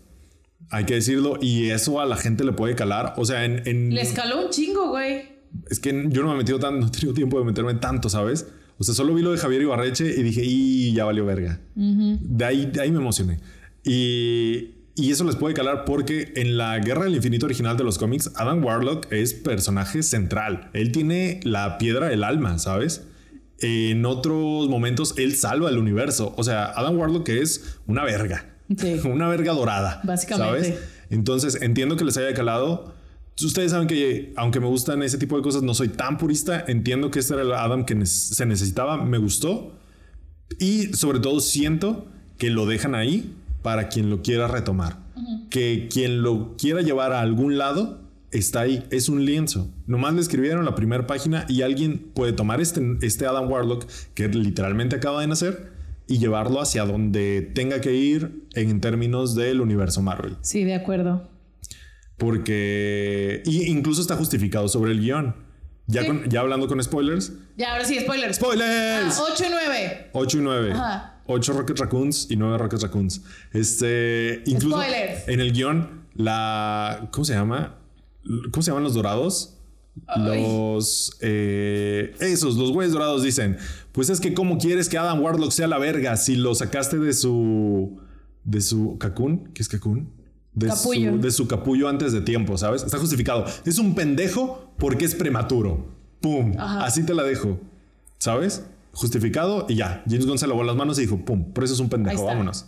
Y no va a ser protagonista. Si quieren que sea protagonista, a lo mejor en la siguiente. Háganle su película. Ajá. Adam Warlock da, da para su película. No sé si donde lo dejó James Gunn. O va a salir en otra parte cósmica de Marvel. No lo sé. Ajá. Pero Adam Warlock, del de los cómics al menos, sí tiene mucho para más. Sí. Y está bien. Esta es su introducción. No pasa nada, gente. No pasa nada. Relájense. Adam Warlock es dorado en los cómics. Sí. Me sacó un chingo. O sea, yo sé que sí es. Pero ves a Will Poulter y yo dije, ¿va a ser dorado todo el tiempo? Sí. sí, fue dorado todo el tiempo. güey. Gamora es verde todo el tiempo. Sí. Nebula es azul con morado todo el Ya, tiempo. pues. Pero yo ya no las objetivizo. Al vato sí. Al vato mamadísimo sí. Ok. Ok, Ya. ok, ok. Muy bien. Este, spoilers. Eh, la razón por la que no la voy a volver a ver es porque se mueren animalitos. ¿Esta es la única razón? O sea, ¿O sí. esa es la más fuerte? No, es la más fuerte. Ok. Desde el momento en el que. No. Es que sale Rocket chiquito. Rocket chiquito, desde ahí. O sea, desde ahí sale Ahí- Rocket ahí yo chiquito. lloré, güey. Sale Rocket chiquito y usted dice, esto no se podría poner más triste. Oh, y oh boy. Oh, boy. Sale Rocket chiquito y yo no puedo, güey. O sea, yo no puedo con los animales que tienen sentimientos reales. Porque los animales para mí tienen sentimientos reales. O sea, literal salió Rocket chiquito y luego cuando salen los mapaches chiquitos al final. Ajá. Ya cuando salen los mapaches chiquitos al final, yo estaba así, o sea, deshecha Claro. antes de lo de Rocket Raccoon. Sí, claro, antes. Antes. Porque yo, o sea, va a sonar una pendejada tal vez.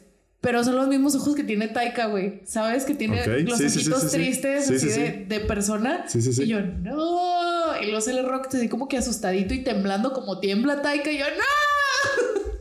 Suéltame, James, suéltame, maldita sea. Taika es mi perrita. Entonces, Ah, no te cago Titi, el no director. Taika, güey. Aunque. No, no, Taika Waititi no nada. tiene ojos tristones. No, no, entonces como que le salió demasiado bien, que no se repita. Excelente. Entonces sale Laila, que ya nos habían dado. Era como un easter egg en la primera película, Claro. que sale que era una de las. ¿Cómo se llama? Allegadas a Rocket Raccoon cuando le leen, cuando los encarcelan y les leen así como que Sí. la cartilla y todo. Aquí sale que es una nutria que fue Rocket por el alto evolucionador. eh, Rocket era parte de una raza así como que alterada. Bueno, una- Experimentos. un experimento, animalitos. Entonces está Laila, que es una nutria sin manos, que le ponen manos así como que robóticas. tipo Toy Story. Sí, qué horrible, güey. El dientón o Tiffs, que es una morsa con ruedas. Ajá. Y el, el piso, güey. El conejito. Un conejito que le pusieron como que patas de araña y que no tiene boca, güey. Ay, no, qué horrible. Entonces todos se mueren. Todos se mueren. Todos se mueren. Y duele. Todas las escenas que hubo una parte en la que te reíste, güey. Que están así como que todo, todo. El mm, dos tercios de la película Rocket está inconsciente porque la misión para proteger a Rocket es literalmente salvar a Rocket. Claro. Porque Adam Warlock le metió una putiza. Una putiza. Una putiza. Pero señora putiza, ¿eh? Pum, primera escena. O sea, Sí. primera escena Betty estaba comprando palomitas y nomás es como que aquí estamos, estamos en Nowhere, ese güey está deprimido, ese güey está deprimido, ese güey está deprimido, ese güey no está deprimido, estos están peleados, cotorreo, aquí vivimos. Putiza. Sí, y Adam Warlock llega a robárselo porque el alto evolucionario se da cuenta que Rocket no se murió y lo quiere de regreso porque Rocket es muy listo. Porque es su mayor creación. Es su mayor creación y de eso se trata toda la película. Y le meten una putiza, se está muriendo. Tienen que ir a eh, conseguir el código porque Para poder curarlo. para poder curarlo. Porque es porque tiene copyright. Porque tiene Básicamente, copyright. una vez más, el cochino capitalismo, arruinándolo todo. Entonces, este, básicamente es eso. Y todo el tiempo estamos viendo en el transcurso de la película flashbacks a, a la historia de Rocket. Ajá, la manera en que Rocket está presente en la película y Bradley Cooper cobró su dinero, Sí. esa manera de flashbacks. Sí. Estamos viendo el pasado de Rocket. Entonces, estaban así de que el desmadre cuando fueron por los códigos, ¿no? Y todo, y yo, Eh. eh. Y luego cortaban a los animales y yo, no. Yo me reí de que, wow, eso estaba súper súper James Bond, porque es como batalla entre risa, acción, cosas ingeniosas y luego flashback triste. Y Betty, no. ¡No! ¡Más putazos, por Y favor! De que no, nos la estamos pasando increíble. No hubo, no hubo escena donde salgan los amigos de Rocket en la que no lloré. Wow, no, entonces sí lloraste como 15 veces, güey. Sí.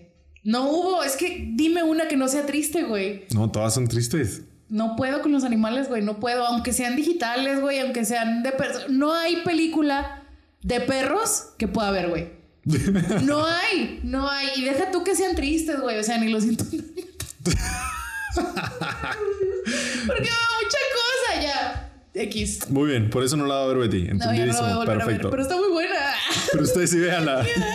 Entonces, ya al final, eh, siempre era, era una constante en las tres películas que Rocket siempre le decían, eres un mapache. No, no soy un mapache, porque él no sabía que él era un mapache. Ni qué es un mapache. Él no sabía ni que era Real. un mapache. Entonces, al final, ya cuando están salvando a todos de la nave del alto Antes de eso, se ve que cuando él escoge su nombre, que él escoge llamarse Rocket, Ajá. porque tenía un nombre de P no sé qué verga, porque Tenía un su, exper- su experimento tenía un código. Y conforme va creciendo, va aprendiendo cosas, ve un cohete y dice, ah, el cohete va al cielo y es lo máximo para mí, wow, es lo máximo. Entonces, cuando todos los animalitos empiezan a escoger nombres, la mitad muy estúpidos, Rocket dice, yo me quiero llamar Rocket. Solo Rocket. Entonces cuando empiezan a decir mapache durante toda su vida es como que yo soy Rocket, hijo de puta. Yo no sé qué es un mapache, yo me llamo Yo no soy. Rocket. Chiste constante durante todo el Guardianes de la Galaxia hasta el mero final.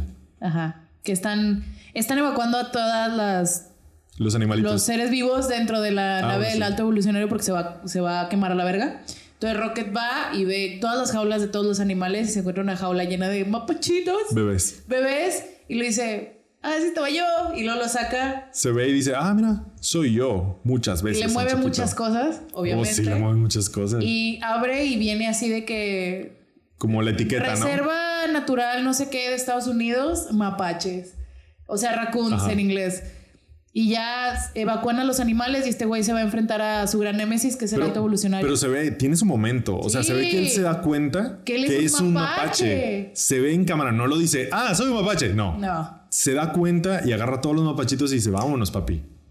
papis. Papis. Múltiples y lo ya sacan a todos los animales y este se va a enfrentar a su némesis y que le empieza a decir por su por su código y lo me llamo Rocket Raccoon y yo también lloré wow, sí. y es un momento muy poderoso porque todos o al menos los que somos fans de, de, en algún nivel de, de Marvel todos sabemos que es Rocket Raccoon Claro. pero como que nunca habías hecho esa diferencia de que él no se hacía llamar Rocket Raccoon. Así lo habías Bueno. hecho, pero era parte del desmadre, o sea, era, parte, del chiste. Era parte del chiste. O sea, era un chiste. Era un chiste. ya. Desde la 1 es un chiste y creo que hasta en el tráiler sale de que ¿qué es un mapache? ¿Sabes? Sí. Era parte del chiste y el chiste pagó en, el, en los últimos momentos de la última película. Y para Se eso hizo- real. para eso sirven las trilogías. Para eso sirve un buen guionista.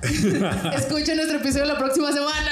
Esperemos no esté caducado para cuando salga, pero bueno, tenemos que sacar este ya. Disculpen. Eh. Este, wow, gran momento. Definitivamente él es el protagonista de la película. Eso no quita que todos los demás Guardianes de la Galaxia tienen su desarrollo muy bueno. Nebula. Todos tienen su su relación con Rocket Raccoon de Nebula. Claro. O sea, yo ahí fue cuando me hizo el switch de que, wow, o sea, ya Nebula es tan parte como lo fue Gamora en su momento. Claro. De que Rocket Raccoon le tiene un sobrenombre que le dice, hey, Nebs, y yo. Wow, wow, wow, wow. Ahí fue cuando me cayó el 20, ¿no? O sea, yo también Y ella misma lo dice, Rocket la modificó a ella ya mecánicamente. Sí. Y los nuevos gadgets que tiene son, porque por Rocket se los puso. Entonces ya hay una relación ahí. Mantis y Drax ya no es la relación de la pendeja y el pendejo. No. Ya está muchísimo más desarrollada. Ya ves dónde encajan en el equipo. Exploramos mejor cómo Quill y Mantis sí se ven como hermanos, de verdad, para, o sea, y como hermanos de verdad, de que di- medio no se hacen caso, pero sí, pero se quieren, pero se cuidan, o sea, como hermanos de verdad. Sí. Em, ay, el, todo el desmadre de la nueva Gamora está muy bien. Es- y está denso, bien. O y está, está denso, denso. y es muy difícil, güey, porque es bien fácil caer en el. Porque al final Gamora se regresa con, con la familia que ella conoce, que son los devastadores, güey.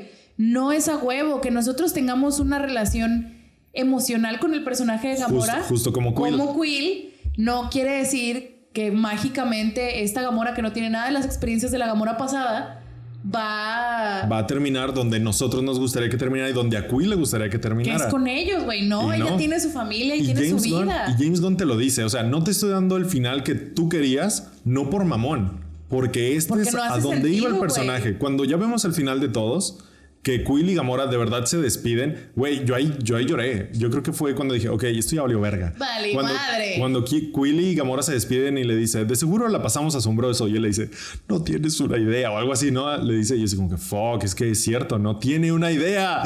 Se va. ¡No la tiene! Se va y luego ya nos muestran cómo se le está pasando bomba con su nueva familia. Bueno, no su familia, no su nueva familia, su familia. La Sí. familia que ahora ella conoce después de Thanos. Que no trataron a la antigua Gamora, o sea, la, a nuestra Gamora, I guess, Ajá. como tratan a esta, porque es una persona completamente Claro. diferente. O sea, no, estuvo muy. Esos matices estuvieron perfectos. Yo tenía mucho miedo de que Chris Pratt lo hubiera perdido también, porque es un hijo de la verga en la vida real. Pero, Pero no, güey. lo perdió. No, No lo perdió. No lo perdió.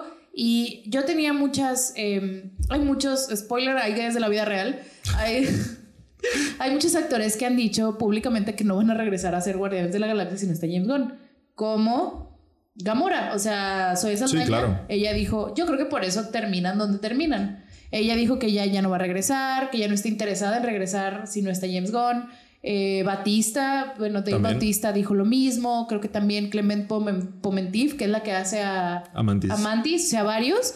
Y el único que dijo, yo tengo duda de, o sea, me da curiosidad qué va a ser de Star-Lord sin James Gunn. Y yo, con, obviamente, creo que fundada mi opinión, pero yo sé que sí, pinche hijo de la verga, lo que mueve es el ah, tú pinche sí, ¿verdad? dinero. Ah, tú sí, ¿verdad? Pero ya al Muy final- válido. No, es muy válido. Star-Lord tiene cómics solos. Exacto. Solo. Entonces también hay que entender que él es, a pesar de que queda un grupo de Guardianes de la Galaxia completamente nuevo al final de la película, también hay que entender que ese es el güey que tiene el enganche emocional con, con la audiencia. Claro. O sea, por más que Adam Warlock sea un personaje, un lienzo en blanco, no es un líder de Guardianes de la Galaxia. Por más que Rocket fue el protagonista de esta película y que lo dejaron como líder de los Guardianes, la gente a lo mejor no va a ir a ver una película donde él es líder difícil. de los Guardianes. Está más difícil. Y pues no. Y no sabemos, al final de la película, en la última escena post créditos, dice Star-Lord volverá. Sí. No sabemos si en una película solitario, en una serie o con otro ensamble o acompañando a alguien más. No sabemos, solo sabemos que volverá. A mí también me da curiosidad. Sí.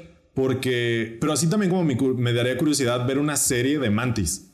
Sí, ¿A claro. dónde se va Mantis, sabes? Ajá. ¿A qué va a ser? Sí. Una serie de Drax y Nebula Algo. criando a todos Un los niños especial de Navidad. güey. Imagínate un especial de Navidad de eso. Yo lo hago, ¿eh? Pidos. Pidos, pidos, pidos. Pidos, pidos. Un, un especial de Navidad de, de cómo quedan Nebula y Drax con todos los niños en, en Nowhere. Fuck. Y de Navidad. De Navidad. O de Halloween. De Halloween. De güey. Halloween, ¿sabes? Estaría chido. Ok. Sí. Ahora, eso. Y ta, ta, ta, ta. Yo iba a decir algo y se me olvidó. Este. Y me encanta cómo va acabando la película y la manera de James Gunn de decirte. Más bien, el final de la película es la manera de James Gunn de decirte: tú eres un guardián de la, de la galaxia más. ¿Cómo? ¿Cómo? Eso.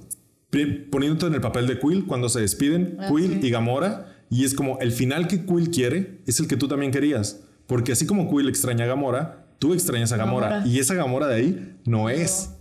Ella se va, tú te quedas. Y tú te quedas con los guardianes. Tú eres un guardián más. Pero la manera más clave es en Groot. Todo el final es para decirte, tú eres un guardián de la galaxia más. Pero específicamente... ¡Ay, sí es cierto! Cuando Groot se despide y les dice, los amo chicos, We- I love you guys. Algo así les dice, ¿no? Sí. Pero en inglés. O sea, no sí, en di- We Are ya Groot. no dice We Are Groot. Dice, I love you guys. Y eso te está diciendo que ya le entiendes. Tú ya le también. entiendes a Groot. Sí, sí. No es que Groot haya aprendido inglés, es que Es tú que ya, ya le le entiendes a entiendes. Groot. Y es también algo que se construyó durante Tres todas las películas. Y que porque es- revivió un poquito en la tercera. Porque Ah, la nueva. Gamora no, le entiende a Groot. En la 1 nadie le entiende más que Rocket. Y poco a poco todos le empiezan a entender. En la dos todos En la le 1, entienden. en la 2 ya todos le entienden. Y en la 3, Gamora, que es como la nueva, no le entiende. Y se lo pasa diciendo, puta madre, ¿cómo cagas? Ya di otras palabras. Y al final Gamora le entiende. Y al final todos Y al final todos le entendemos. Y es la manera de James Gunn de despedirse Ok. y decir, tú también eres un guardián de la galaxia, Verga, chavo. güey. Todos los guardianes me, me hicieron llorar. Todos, güey. Todos, güey. Te iba a decir, ese Güey, tenía Drax. guardado, tenía guardado. no, tenía guardado ese comentario desde que empezamos a grabar y dije, pero no es cierto, no me hizo llorar. Pero sí, te odio. Sí, Drax, cuando, cuando Nebula le dice, es que tú no eres un destructor, tú eres un papá. Y yo, no. Todos lo sabíamos desde la 1. Sí, güey, pero se nos olvida porque es un pendejo. Porque, Porque es un pendejo. O sea, porque no es que no veamos más allá, pero es que no era lo que se necesitaba del personaje Claro. en ese entonces. Y no importa, es la vida también que él está decidiendo en ciertos momentos de la película. O sea, pasa de literal ser el destructor y buscar venganza en la 1 a en la 2 ya formar parte de la familia y ahora la 3 a ser un papá y estar al pendiente de todos y sí cuidar de su manera pendeja, pero estar al pendiente de ¿Cómo todos. caga la madre el güey? Puta madre de Drax, qué divertido. ¿Sabes? Ay, no. Qué tristeza. La- güey. la- el crecimiento de Mantis, que es muy parecido al crecimiento de Star-Lord, porque los dos tienen el mismo papá. Daddy Issues. Muy acorde. Yo siento que es una película súper redonda por donde la veas. Sí. Psicológicamente, en personaje, en historia, en ritmo. Ahora, tú ibas a decir algo sobre el ritmo o el tono. Algo malo. Ah, lo de que eh, abren muchas tangentes que se cierran muy abruptamente. Por ejemplo, necesitas que Adam Warlock sea solo Adam Warlock. Porque en la película él todavía está atado a su raza, que lo creo. ¿A su mamá? a su mamá. Entonces, ¿cómo le haces? Adiós a la mamá, a la jefa en chinga. Que, o sea, la jefa nomás estuvo de trámite y se cierra y Adam, a lo mejor lo veremos en su película, si tiene película, bueno, Claro. la película de Guardianes, una serie, lo que sea. O sea, no hay duelo. Nomás se le murió la mamá a la verga y ya lo perdonaron, ¿eh? Porque casi mata a Rocket. Y es así como que... mm, toda el Uy, genocidio... es que sabes que sí te la valgo, pero creo que en ese momento no es el duelo. Pues no, Porque es... primero busca venganza, Sí. que es lo más natural. Y luego lo Star-Lord hizo- perdonan. Star-Lord hizo lo mismo. Sí, No sé si lo perdonan. Bueno. Porque ya los guardianes que vemos al final, final, final, final, ya pasó tiempo. sí. Pero en ese momento, como que él está agarrando el pedo de la venganza, dicen todo mundo, creo Rocket le dice, todo mundo ne- Necesito una segunda oportunidad, Ajá. dice Groot. Y él nada más hace un acto y está ahí viendo qué pasa. O sea, no es como que, ah, ya lo perdonaron y lo abrazan. Él No, no, solo no. está viendo qué pedo porque también es prematuro. Siete vecino. Sí, te vecino. Pero eso, el Sí genocidio. está, sí está un poquito. uy. Sí, la, la parte del genocidio sí está fuerte, pero o sea, es como que algo que pasó. Es que es PG-13. Sí, ya sé. También yo sí lo pensé así como que esto está duro, pero un niño no, no, la la está- piensen de más. Yo no llevaría a No ninguno de mis sobrinos a ver esta película. ¿No? No. Yo, Yo sí. no. Yo sí. Yo no. Porque el niño cacha lo que tiene que cachar. Por algo existen las clasificaciones. El niño cacha lo que tiene que cachar. Ahora, no va a cachar todos los desme- desmembramientos o las cosas que pasan detrás. Pero van a cachar a los animalitos. ¿Y es algo malo? Hay una razón, Armando, por la que soy tan sensible por los animales. Y esa razón se llama una película de Keiko. 1997 que se llama Felindae. Que rentaron mis papás y era una película eh, de gatos que se matan Sí. para adultos. Creo que ya hemos hablado de eso en algún episodio. Entonces, o sea, ese es el daño que le puedes hacer a alguien. Con, eh, exponiéndolos a muy temprana edad a crueldad animal. Pero, ¿eso no te hizo más sensible a los animalitos? ¿Y ser una buena persona con ellos? Sí, pero ¿a qué costo? ¿Preferirías no encan- no, ciertamente no, pero me encantaría no llorar tanto. No sé. No lo sé. Es su O sea- decisión. Es su decisión, gente. Sí. Este. Eh, y. Pues básicamente, sí hay varia, varia cosita, pero que quedó al aire, pero es mínima, güey. Es mínima. y yo Pero, siento pero que- a mí me saca, ¿sabes? Sí, sí, claro, claro, claro. Sí te entiendo, pero siento que no afectan como la experiencia. No. Sí están ahí y muchas tienen que ver con en dónde tenía que quedar todo al final para lo que vaya a pasar después con los personajes. Dígase, no sé, Groot, a Groot no lo vemos tanto en esta película, más que como ahí su presencia como para decirte, mira, Groot ahorita está así, se le está pasando bomba y creo que es el más funcional de todos los guardianes, sinceramente, hablando. emocionalmente hablando. Sí. Sabe cuándo llegar, cuándo hablar, cuándo no, cuándo intervenir, es el más funcional de todos. Sí. Entonces está bien, pero siento que aport- va hacia eso. Así tenía que quedar, sobre todo Adam, que es como el que va en chinga. Lo presentamos en esta película y tiene que quedar aquí durante toda esta película y todo esto tiene que pasar para que Adam llegue aquí. Y se acabó. Sí. Muy válido, yo lo siento bien, sobre todo porque tiene que ver con el ritmo. Ahora, a mí me gustaría hablar de la chingonada de secuencia de, De acción. de acción, la secuencia, la que está ahí, donde todos tienen su momento para ya casi al final. Sí, antes de la confrontación, cuando están eh, entrando a la nave que se está destruyendo del alto evolucionador, este, para entrar. para ir por los todos los niños, ¿no? Sí, porque hay niños que este güey es una raza ya perfecta, perfecta y tiene un chingo de niños, todos con un degradado. Wow, gran estilo, todos eh. con un balayage. Gran estilo. Sí, se ve muy bien. Y este. Sí, le van a dar en la madre y a liberar a todos los niños y después subsecuentemente a todos los animales. Que ya para cerrar lo de los animales, Ajá. hay un comentario ya Ok. cuando salen que todos de que, ay, yo pensé que nada más íbamos a salvar a formas de vida Higher form, form of life. más altas. Y yo, no, esas no hay, todos son importantes. Y Pero es justo lo que dice muy- Quill. Ajá. Él dice, no, estamos salvando a todos. Todos son buenos, todos son importantes. Sí, Y eso me parece muy valioso. Cerrar. Esa escena, yo escuché el comentario de Javier y de Red Solo de que la mejor escena y yo llegamos a ese punto y dije, yo no la pinches he visto. A ver, ¿dónde A está ver, su ¿dónde pinche mejor escena? está? Porque la cámara ya dio cinco vueltas y yo no veo nadota. Y Yo pensé que ya había pasado, dije, bueno, pues, sí pues ya fue, ya fue, me la perdí. Eh, O no está tan chida como es la es el crecer, acrecentar las cosas necesario a veces Claro. para, para hacer TikTok y así. Y pasó y dije, no, pues no, la pendeja fui yo. Quedé. Sí es, quedé. Sí Todos es, ¿eh? brillan muy... Me acordé mucho de lo que me hizo sentir la escena de Avengers en la primera Avengers. Claro. Que todos estábamos sorprendidos, a todos nos, nos voló la cabeza de que la secuencia de que va uno, va otro, y es una secuencia de dos minutos max. Claro. Y todos así de... Y estaba bien lograda y era el, en el grado de dificultad que estaba Avengers en su momento. Sí. ¿Sabes? Por eso nos sorprendió.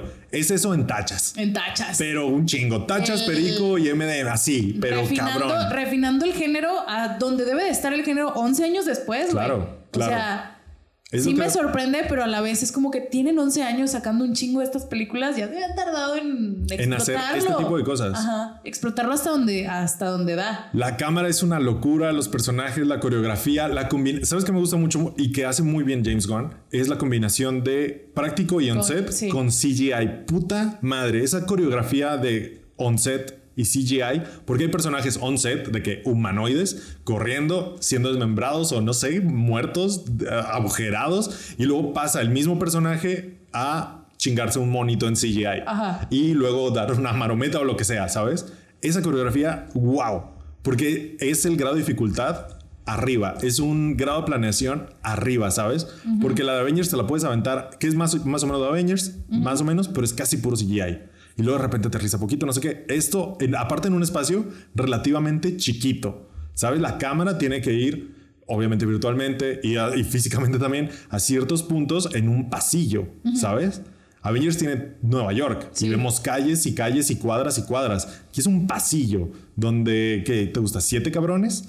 Ocho cabrones contra, no sé, 15, 20 Sí. enemigos. Y la mitad son. La mitad son CGI, la mitad son prácticos. Igual los guardianes, la mitad son CGI, la, mitad, son prácticos. Y todos mezclan entre Y todos. todos se ven entre todos, todo tiene su continuidad. La cámara primero parece como una subjetiva de Groot, de que ves los brazos de Groot como si fueras Groot. Luego yo dije, wow, esto está chido, es una Desde subjetiva. punto de vista. Ajá, lo, lo estamos viendo como si yo fuera Groot. Y luego la cámara se desprende del subjetivo de Groot y dije, ¿qué? Desde ahí fue por mi primer, wow, ok, ya cambió. Y empieza como a volar como si fuera un dron omnipresente, atraviesa personajes, vuela, gira, cambia, se sube, se mete. Una, una cosa de locos. Está muy padre. Es una gran secuencia. Es una gran secuencia. Sí, quedé como estúpida. Y creo que. Lo importante aquí es que quede como estúpida. No, pues es que sí, yo dije, ah, esta es. Pero creo que es muy importante lo que dices de el compromiso de James Gunn con, la, con Claro. lo práctico cuando es necesario y posible. Digo, al final de cuentas estás haciendo las, las películas más caras y con más presupuesto en la historia. ¿Cuál es tu excusa? Pero podría ser Ant-Man. Que todo es que pantalla todo es verde. pantalla y todo- verde. Es- ¿cuál, es, ¿Cuál es tu excusa? Si tienes todos los recursos y la preproducción para crear algo físico que se va a ver más realista y no te está tragando el tiempo, a lo mejor, porque ya no estás haciendo películas que tienen que salir antes de 2018 porque viene la guerra del infinito, Ajá. ¿cuál es tu pinche excusa Para hacer mierda. para hacer mierda? Para irte a la fácil. Para irte a la fácil que es el CGI. La mayoría del tiempo. O sea, el CGI también obviamente es un arte y ya tenemos un episodio de desmadre, pero el desmadre del CGI, de la industria del CGI ahorita, es justamente por estos proyectos enormes que por desgracia se van a la fácil. Deciden irse por puro CGI con tal de no Acortar tiempos de preproducción y de No, producción. ensayar. Ensayar con actores, hacer trazos, ¿sabes? Va, vete, vete lo más sencillo. Lo más se hizo viral ayer un video de James Gunn en la escena que me perdí. Ah, oh, de, sí. cuando, de cuando Nebula carga a Peter Quill. Ajá, yo pensé que era está CGI. borracho. No, ¿Y es, ¿No? Es una es- marioneta. hicieron una marioneta hiperrealista de Chris Pratt que pesa 15 kilos. No, 15 libras. Pesa 7 kilos. No, 34 libras. Ah, bueno. Leí mal. Ajá. 15 kilos y que tenía que cargar Karen Gillian para, o sea, que es Nebula, para simular. Y es que la fácil sería hacerla en CGI, güey. Y no, la mandan a hacer, tiene que ser una marioneta hiperrealista. En el video de TikTok Ya tienes que saber cuál es el vestuario, porque esa marioneta tiene que estar eh, haciéndose dos meses antes de que la grabes, hacer pruebas, la chingada. Entonces tú ya tienes que tener Ensayar listo. con Karen Gillian, güey, porque Claro. tienes que acostumbrarte al peso, güey, Y lo que la chingada. Y, y eh, en el TikTok que se hizo famoso, ponen a Karen Gillian de que, mira, esta es, la vas a cargar y la chingada. Y Chris Pratt está así de lado. Sacadísimo de pedo. O sea, estoy igualita. Así me veo, güey, neta. O sea, porque, porque sí, es algo muy peculiar. Simplemente el hecho de tener actores, actores que sean el Rocket on set Claro. y el Groot on set. O sea, que eso se esté ya. moviendo para darle referencia al actor de dónde va a estar. Digo, mucho tiempo el hermano de James No, Gunn. todavía. Todavía Las él es tres Rocket. películas. No mames. El hermano de James Gunn, que es Kraglin en las películas, Ajá. o sea, que tiene un personaje con su cara. Ajá, y es- habla líneas, Y, habla y ahora ya es líneas, importante. Y es importante, o sea, ha aumentado su, Su importancia. importancia, ajá. Siempre ha sido el Rocket on set. O sea, quiere decir el güey en el traje verde que interpreta a Rocket para que los actores interactúen con él. Claro, y da las líneas. Y, y no se es una pinche pelota verde, güey. No, o nada. O A veces ni una pelota verde, güey. A veces nada más es hablar al aire. Y es, eh, es lo que es la diferencia, güey. Es que esa es la diferencia. Dedicación. Qué coraje. Qué corajote. Qué corajote. Una vez pinches más.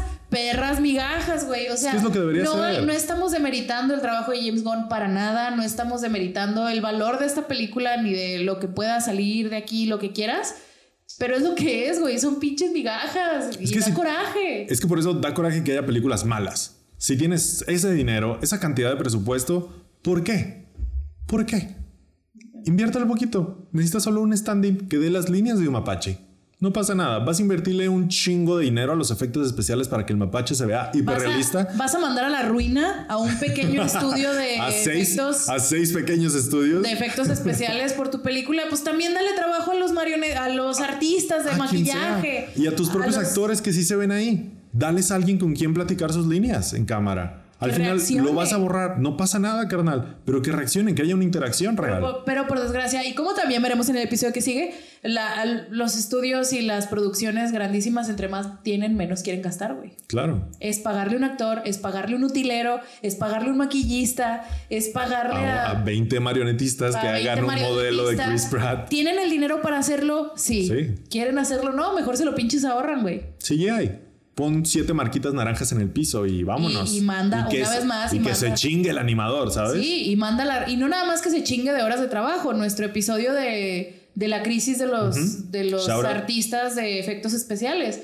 No es las horas extra, no es la chingada, es que vas a mandar a la ruina a un pequeño estudio, porque ese pequeño estudio nomás va a priorizar tu, Tu proyecto. tu proyecto para que no lo vuelvas a pinches contratar, güey, porque te sacaron el jale y a la verga.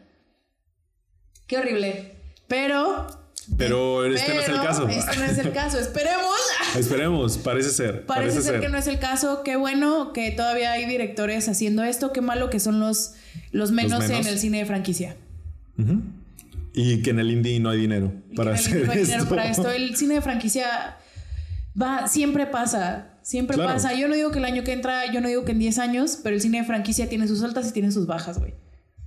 Y si algo es indicador la, la, este, la huelga del sindicato de escritores, es que va para la baja. Es que esta es, esta es la baja. Esta es la baja. Esta es la baja. Entonces, cuando viene no- la baja no te, la no te lejos, no solo la huelga de directores, que Marvel escritores. esté, de escritores, perdón, que Marvel esté en este punto en el que Guardianes de la Galaxia Volumen 3 es su única buena, buena de verdad película en años. En cuatro años. Porque o sea, ni Black Panther, así que es buena, buena, sí está buena, pero buena, buena, no está. Chang-Chi, que es de mis fabs, Buena, buena. es mi fab por no las está. razones equivocadas. Ah, están bien. Están bien y tienen películas bien y tienen películas no tan bien. Doctor Strange está bien.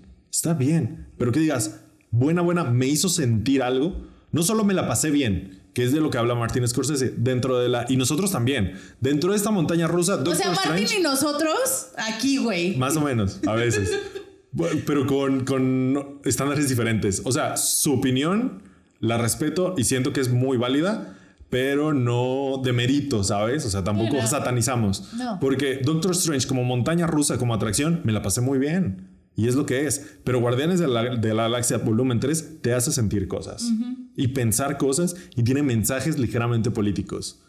Hasta especistas, o sea, con lo de los animales. Claro. Tiene sus mensajes y tiene sus tesis. Exactamente. ¿Cuál otra pinche película de Marvel hace eso? Exacto, ¿sabes? Yo creo que Black Panther, uh, Wakanda Forever, es la más cercana en este aspecto que tiene un poquito de alma, pero no está en este punto que te hace sentir cosas como Guardianes de la Galaxia Volumen 3. Qué triste. Pero bueno, vayan a verla. Pero bueno, eso es lo que es. Este, súper recomendadísima, Sí, ¿no? vayan. Vayan a verla, no esperen, eh, no se esperen a que salga en Disney Plus. Y. Sí, siento que es una ya. experiencia 100% de cine. No sé si 100% de cine, Yo sí. Pero si la pueden ver en cine, véanla en cine, porque aparte está hermosa. Sí, Estéticamente está bien padre, visualmente está muy padre, la fotografía está muy padre, las secuencias de acción están muy padres. Y qué Este, gusto llorar en una sala en vez Uy, de en tu oscurito. casa. No sé, yo sí, yo sí cuando estaba llorando, en un momento de que estaba empezando a llorar y me cortó el momento, porque aparte yo me tardo. O sea, Betty llora así, ¡pam! No, yo me tardo, es como que, ah, y ya estaba como empezando a sentirlo y cambió de escena y dije, ay, me hubiera gustado llorar este, este momento en mi casa. Pero es muy válido, yo sé porque yo soy así, ¿no? Y, y todo está muy bien, las actuaciones también, todas están on point. No hay ninguna que digas, esto es una mierda. No. Mm, no, incluso de que los personajes súper secundarios, Yura, la chica se Que me es Melchor. O sea, Es la Ratmaster, se llama. no me acuerdo, es como una trabajadora por ahí. No, pero es, es, un, es un cameo de el, el Escuadrón Suicida, güey. Tururú, no me acuerdo. Está. Espérate. Bueno, ella, Ella. incluso que es un personaje chiquito, lo hace muy bien. Lo que le tocaba, pum, pum, pum, vámonos. Y todas están así. Y obviamente las, los principales Ratcatcher. lo hacen muy bien. Ratcatcher 2 de, Ah, sí, cierto. del Escuadrón Suicida es Ura en Guardianes de la Galaxia. Entonces, súper recomendadísima. Se la van a pasar bomba. Van a llorar muy probablemente, a menos que de plano no les haga, haya- haga llorar nada. Este, No tienen alma. Básicamente, si no los hace llorar, no se crean. Pero si no los hace llorar, mínimo los va a hacer reír mucho. Sí. O sea, yo cuando, también que yo me ría en el cine está complicado. No me río, digo, ajá, qué cagado. Pero que de verdad me sorprenda algo, me levanto y me siento y me ría en el cine, también está complicado. No, no soy un tipo muy expresivo, menos cuando voy en el cine. Y esta lo logra. Desde las primeras. O sea, desde ahí, pum, me atrapó y dije, y ya valí verga. Chin, me atrapó. ¿Sabes? Recomendadísima, vayan a verla. Betty, ¿algo más? Sí, no, nada. Eh, sale Nathan Fillion. Ah, claro. que también sale en la Es 1. que no mames, qué cagada. Sale, es, es uno de esos actores que, que, Que James Gunn lo mete donde puede. Salió en el Escuadrón Suicida. Ese chiste de Nathan Fillion de te entiendo. Yo también trabajo con pendejos. Fui yo, güey. Yo también lo entiendo. Nathan Grandes Fillion- chistes. Aparte tiene sus mini chistes. Es Nathan Fillion es cáncer. Porque es que si lo veo, no, es ¿por qué? ¿Por qué? ¿Por qué haces esto? No más, güey, por mamar. Este, gran, gran película. Mínimo los va a hacer reír. Entonces, está medio a- a menos que usted sea un gran fan de Zack Snyder empedernido, así tóxico, que odie James Gunn y todo lo que da felicidad en la vida. Sí, no le va a gustar. Ahí sí, tal vez. Y aún así, tal vez, ¿eh? Siento que esta lo tiene como para romper a cierta gente como muy corazón duro, ¿sabes? O muy rancia. Yo creo que esta sí lo tiene como para dar un Pa' putazo. todos. O te hace muy, mucho más enojar de puta madre James Gunn. O te rompe y dice, verga. Tal vez. Pues a ver, Vamos a ver qué pasa. vamos a ver qué pasa. Cuéntenos. Cuéntenos en los comentarios si ya vieron la película, qué les parecieron, lo, en los comentarios qué les pareció la película, este, su personaje favorito o lo que sea, no sé. ¿Qué tantas veces lloraron? ¿Qué tantas veces lloraron? Oh, eso está bueno, ¿no? ¿Cuál fue su, su conteo de lloraditas? Y, y ya, ¿qué esperan? Así, mm, Y ¿Qué pues esperan ya. del futuro? ¿Qué esperan del futuro? ¿Qué va a pasar con los nuevos gu- Guardianes de, de la Galaxia? ¿Qué se viene para Star-Lord? Y no sé, a mí me interesaría también saber qué va a pasar con Gamora, pero pues no sé, eso No, yo creo que la van a difícil. recastear. Soy, soy Saldaña sí dijo, no, ya, la verga. Y eso sí vuelve Gamora. Y eso sí vuelve Porque Gamora. ya está como en un lugar muy ahí. De Sí. que si ella se quiere quedar ahí y Marvel ya no la quiere tocar, no pasa nada. Eh, Este, síganos en todas nuestras redes sociales. Únanse a nuestro Patreon, donde desde 2 dólares al mes tienen contenido exclusivo cada mes. Nuestros capitanes de la Desarme tienen un shout out en nuestros episodios. Ellos son Kim Fernández, Enrique Gutiérrez, Daniel Álvarez, Rodolfo Barrientos, Brinter, Ale Gallegos, Samantha Pérez, el hermano de Adabella, Edgar Veloz, Beca Vargas, Elizabeth Gutiérrez y Sandra Cruz. Y un shout out muy especial y personalizado para Alex González, nuestra mayor de la Desarme. Gracias. Betty, ella va a ser el shout out personalizado. Hola, gracias. ¿Qué hicimos? Dime qué hicimos para merecer este dinero. Sí, qué pedo. O sea, Aún no saca de pedo. Muchas Pero muchas gracias. En el momento en el que hiciste tu donación, yo tengo linkeada la cuenta de Patreon Sí, al- cierto. a mi celular, porque soy la que subo a veces las Ajá. cosas. Y me llegó la notificación y yo, nah. Y le tomé captura y se la mandé a Armando. Está pasando de nuevo. ¿Puedes- Va- va confirmarlo? ¿Puedes confirmar esta información? Y ya me confirmó y yo, puta madre. Y lo Armando, así como que nosotros en nuestro, al menos yo, en el guild trip de no nos merecemos tanto. Es que, ¿por qué? ¿Por qué? Y No, pero muchas gracias. quédense a los créditos porque va a salir su nombre como en especial y pidió que no saliera su foto, entonces va a salir uno de BTS. Ella eso ella lo pidió, entonces va a ser sorpresa cuál miembro de BTS va saliendo en cada episodio mientras ella sienda, ella, ella siga siendo mayor de la Desarmy. Eso es como nuestro último easter egg. ¿Qué te parece? Me parece Está perfecto. excelente, ¿no? Y un saludo a nuestros miembros Alfa, Daniel Palacio y Andrea Valdés del canal de YouTube. Únanse también a los miembros Alfa, ellos pueden, los miembros Beta y Alfa pueden ver el episodio al menos un día antes que todos y los demás también tienen otras recompensas y así. Denle manita arriba, déjanos su comentario y síganos en todas nuestras redes sociales. Yo fui Armando Castañón Yo fui Betty Diosdado. y esto fue Desarmando el Podcast con Betty. Nos escuchamos la próxima semana. Bye.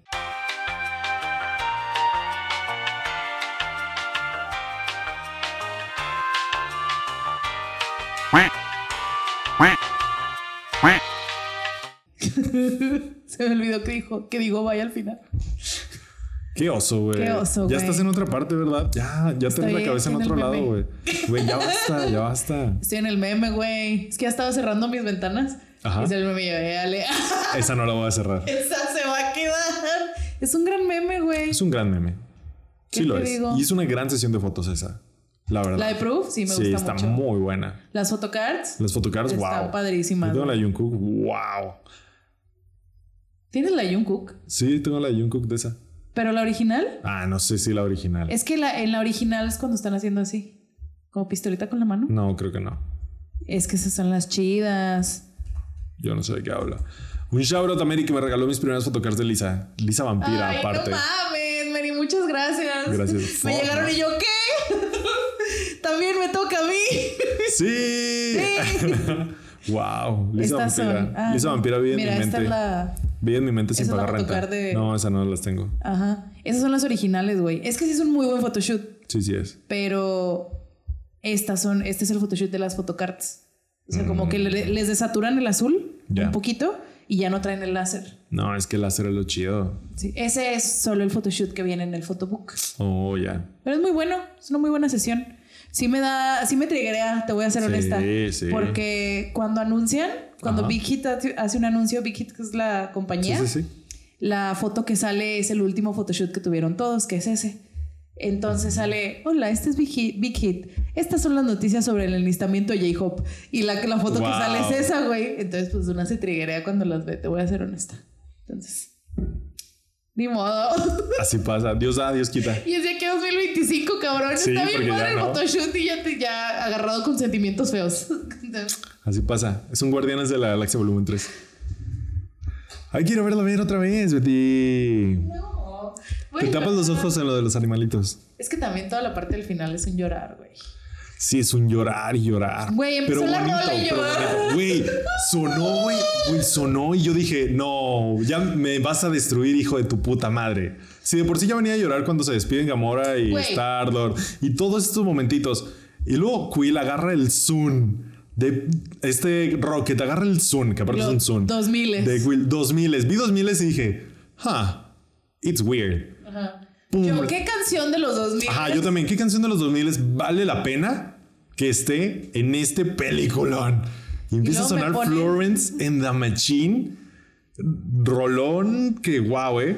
No que aparte, mames. o sea, desde ahí, o sea, se volvió el himno, ¿sabes? De, de ahí el final. Es un himno para el final de Guardianes de la Galaxia porque les dice a todos, los días perros se han Estos acabado. perros pinches ya. Estos perros pinches ya se terminaron.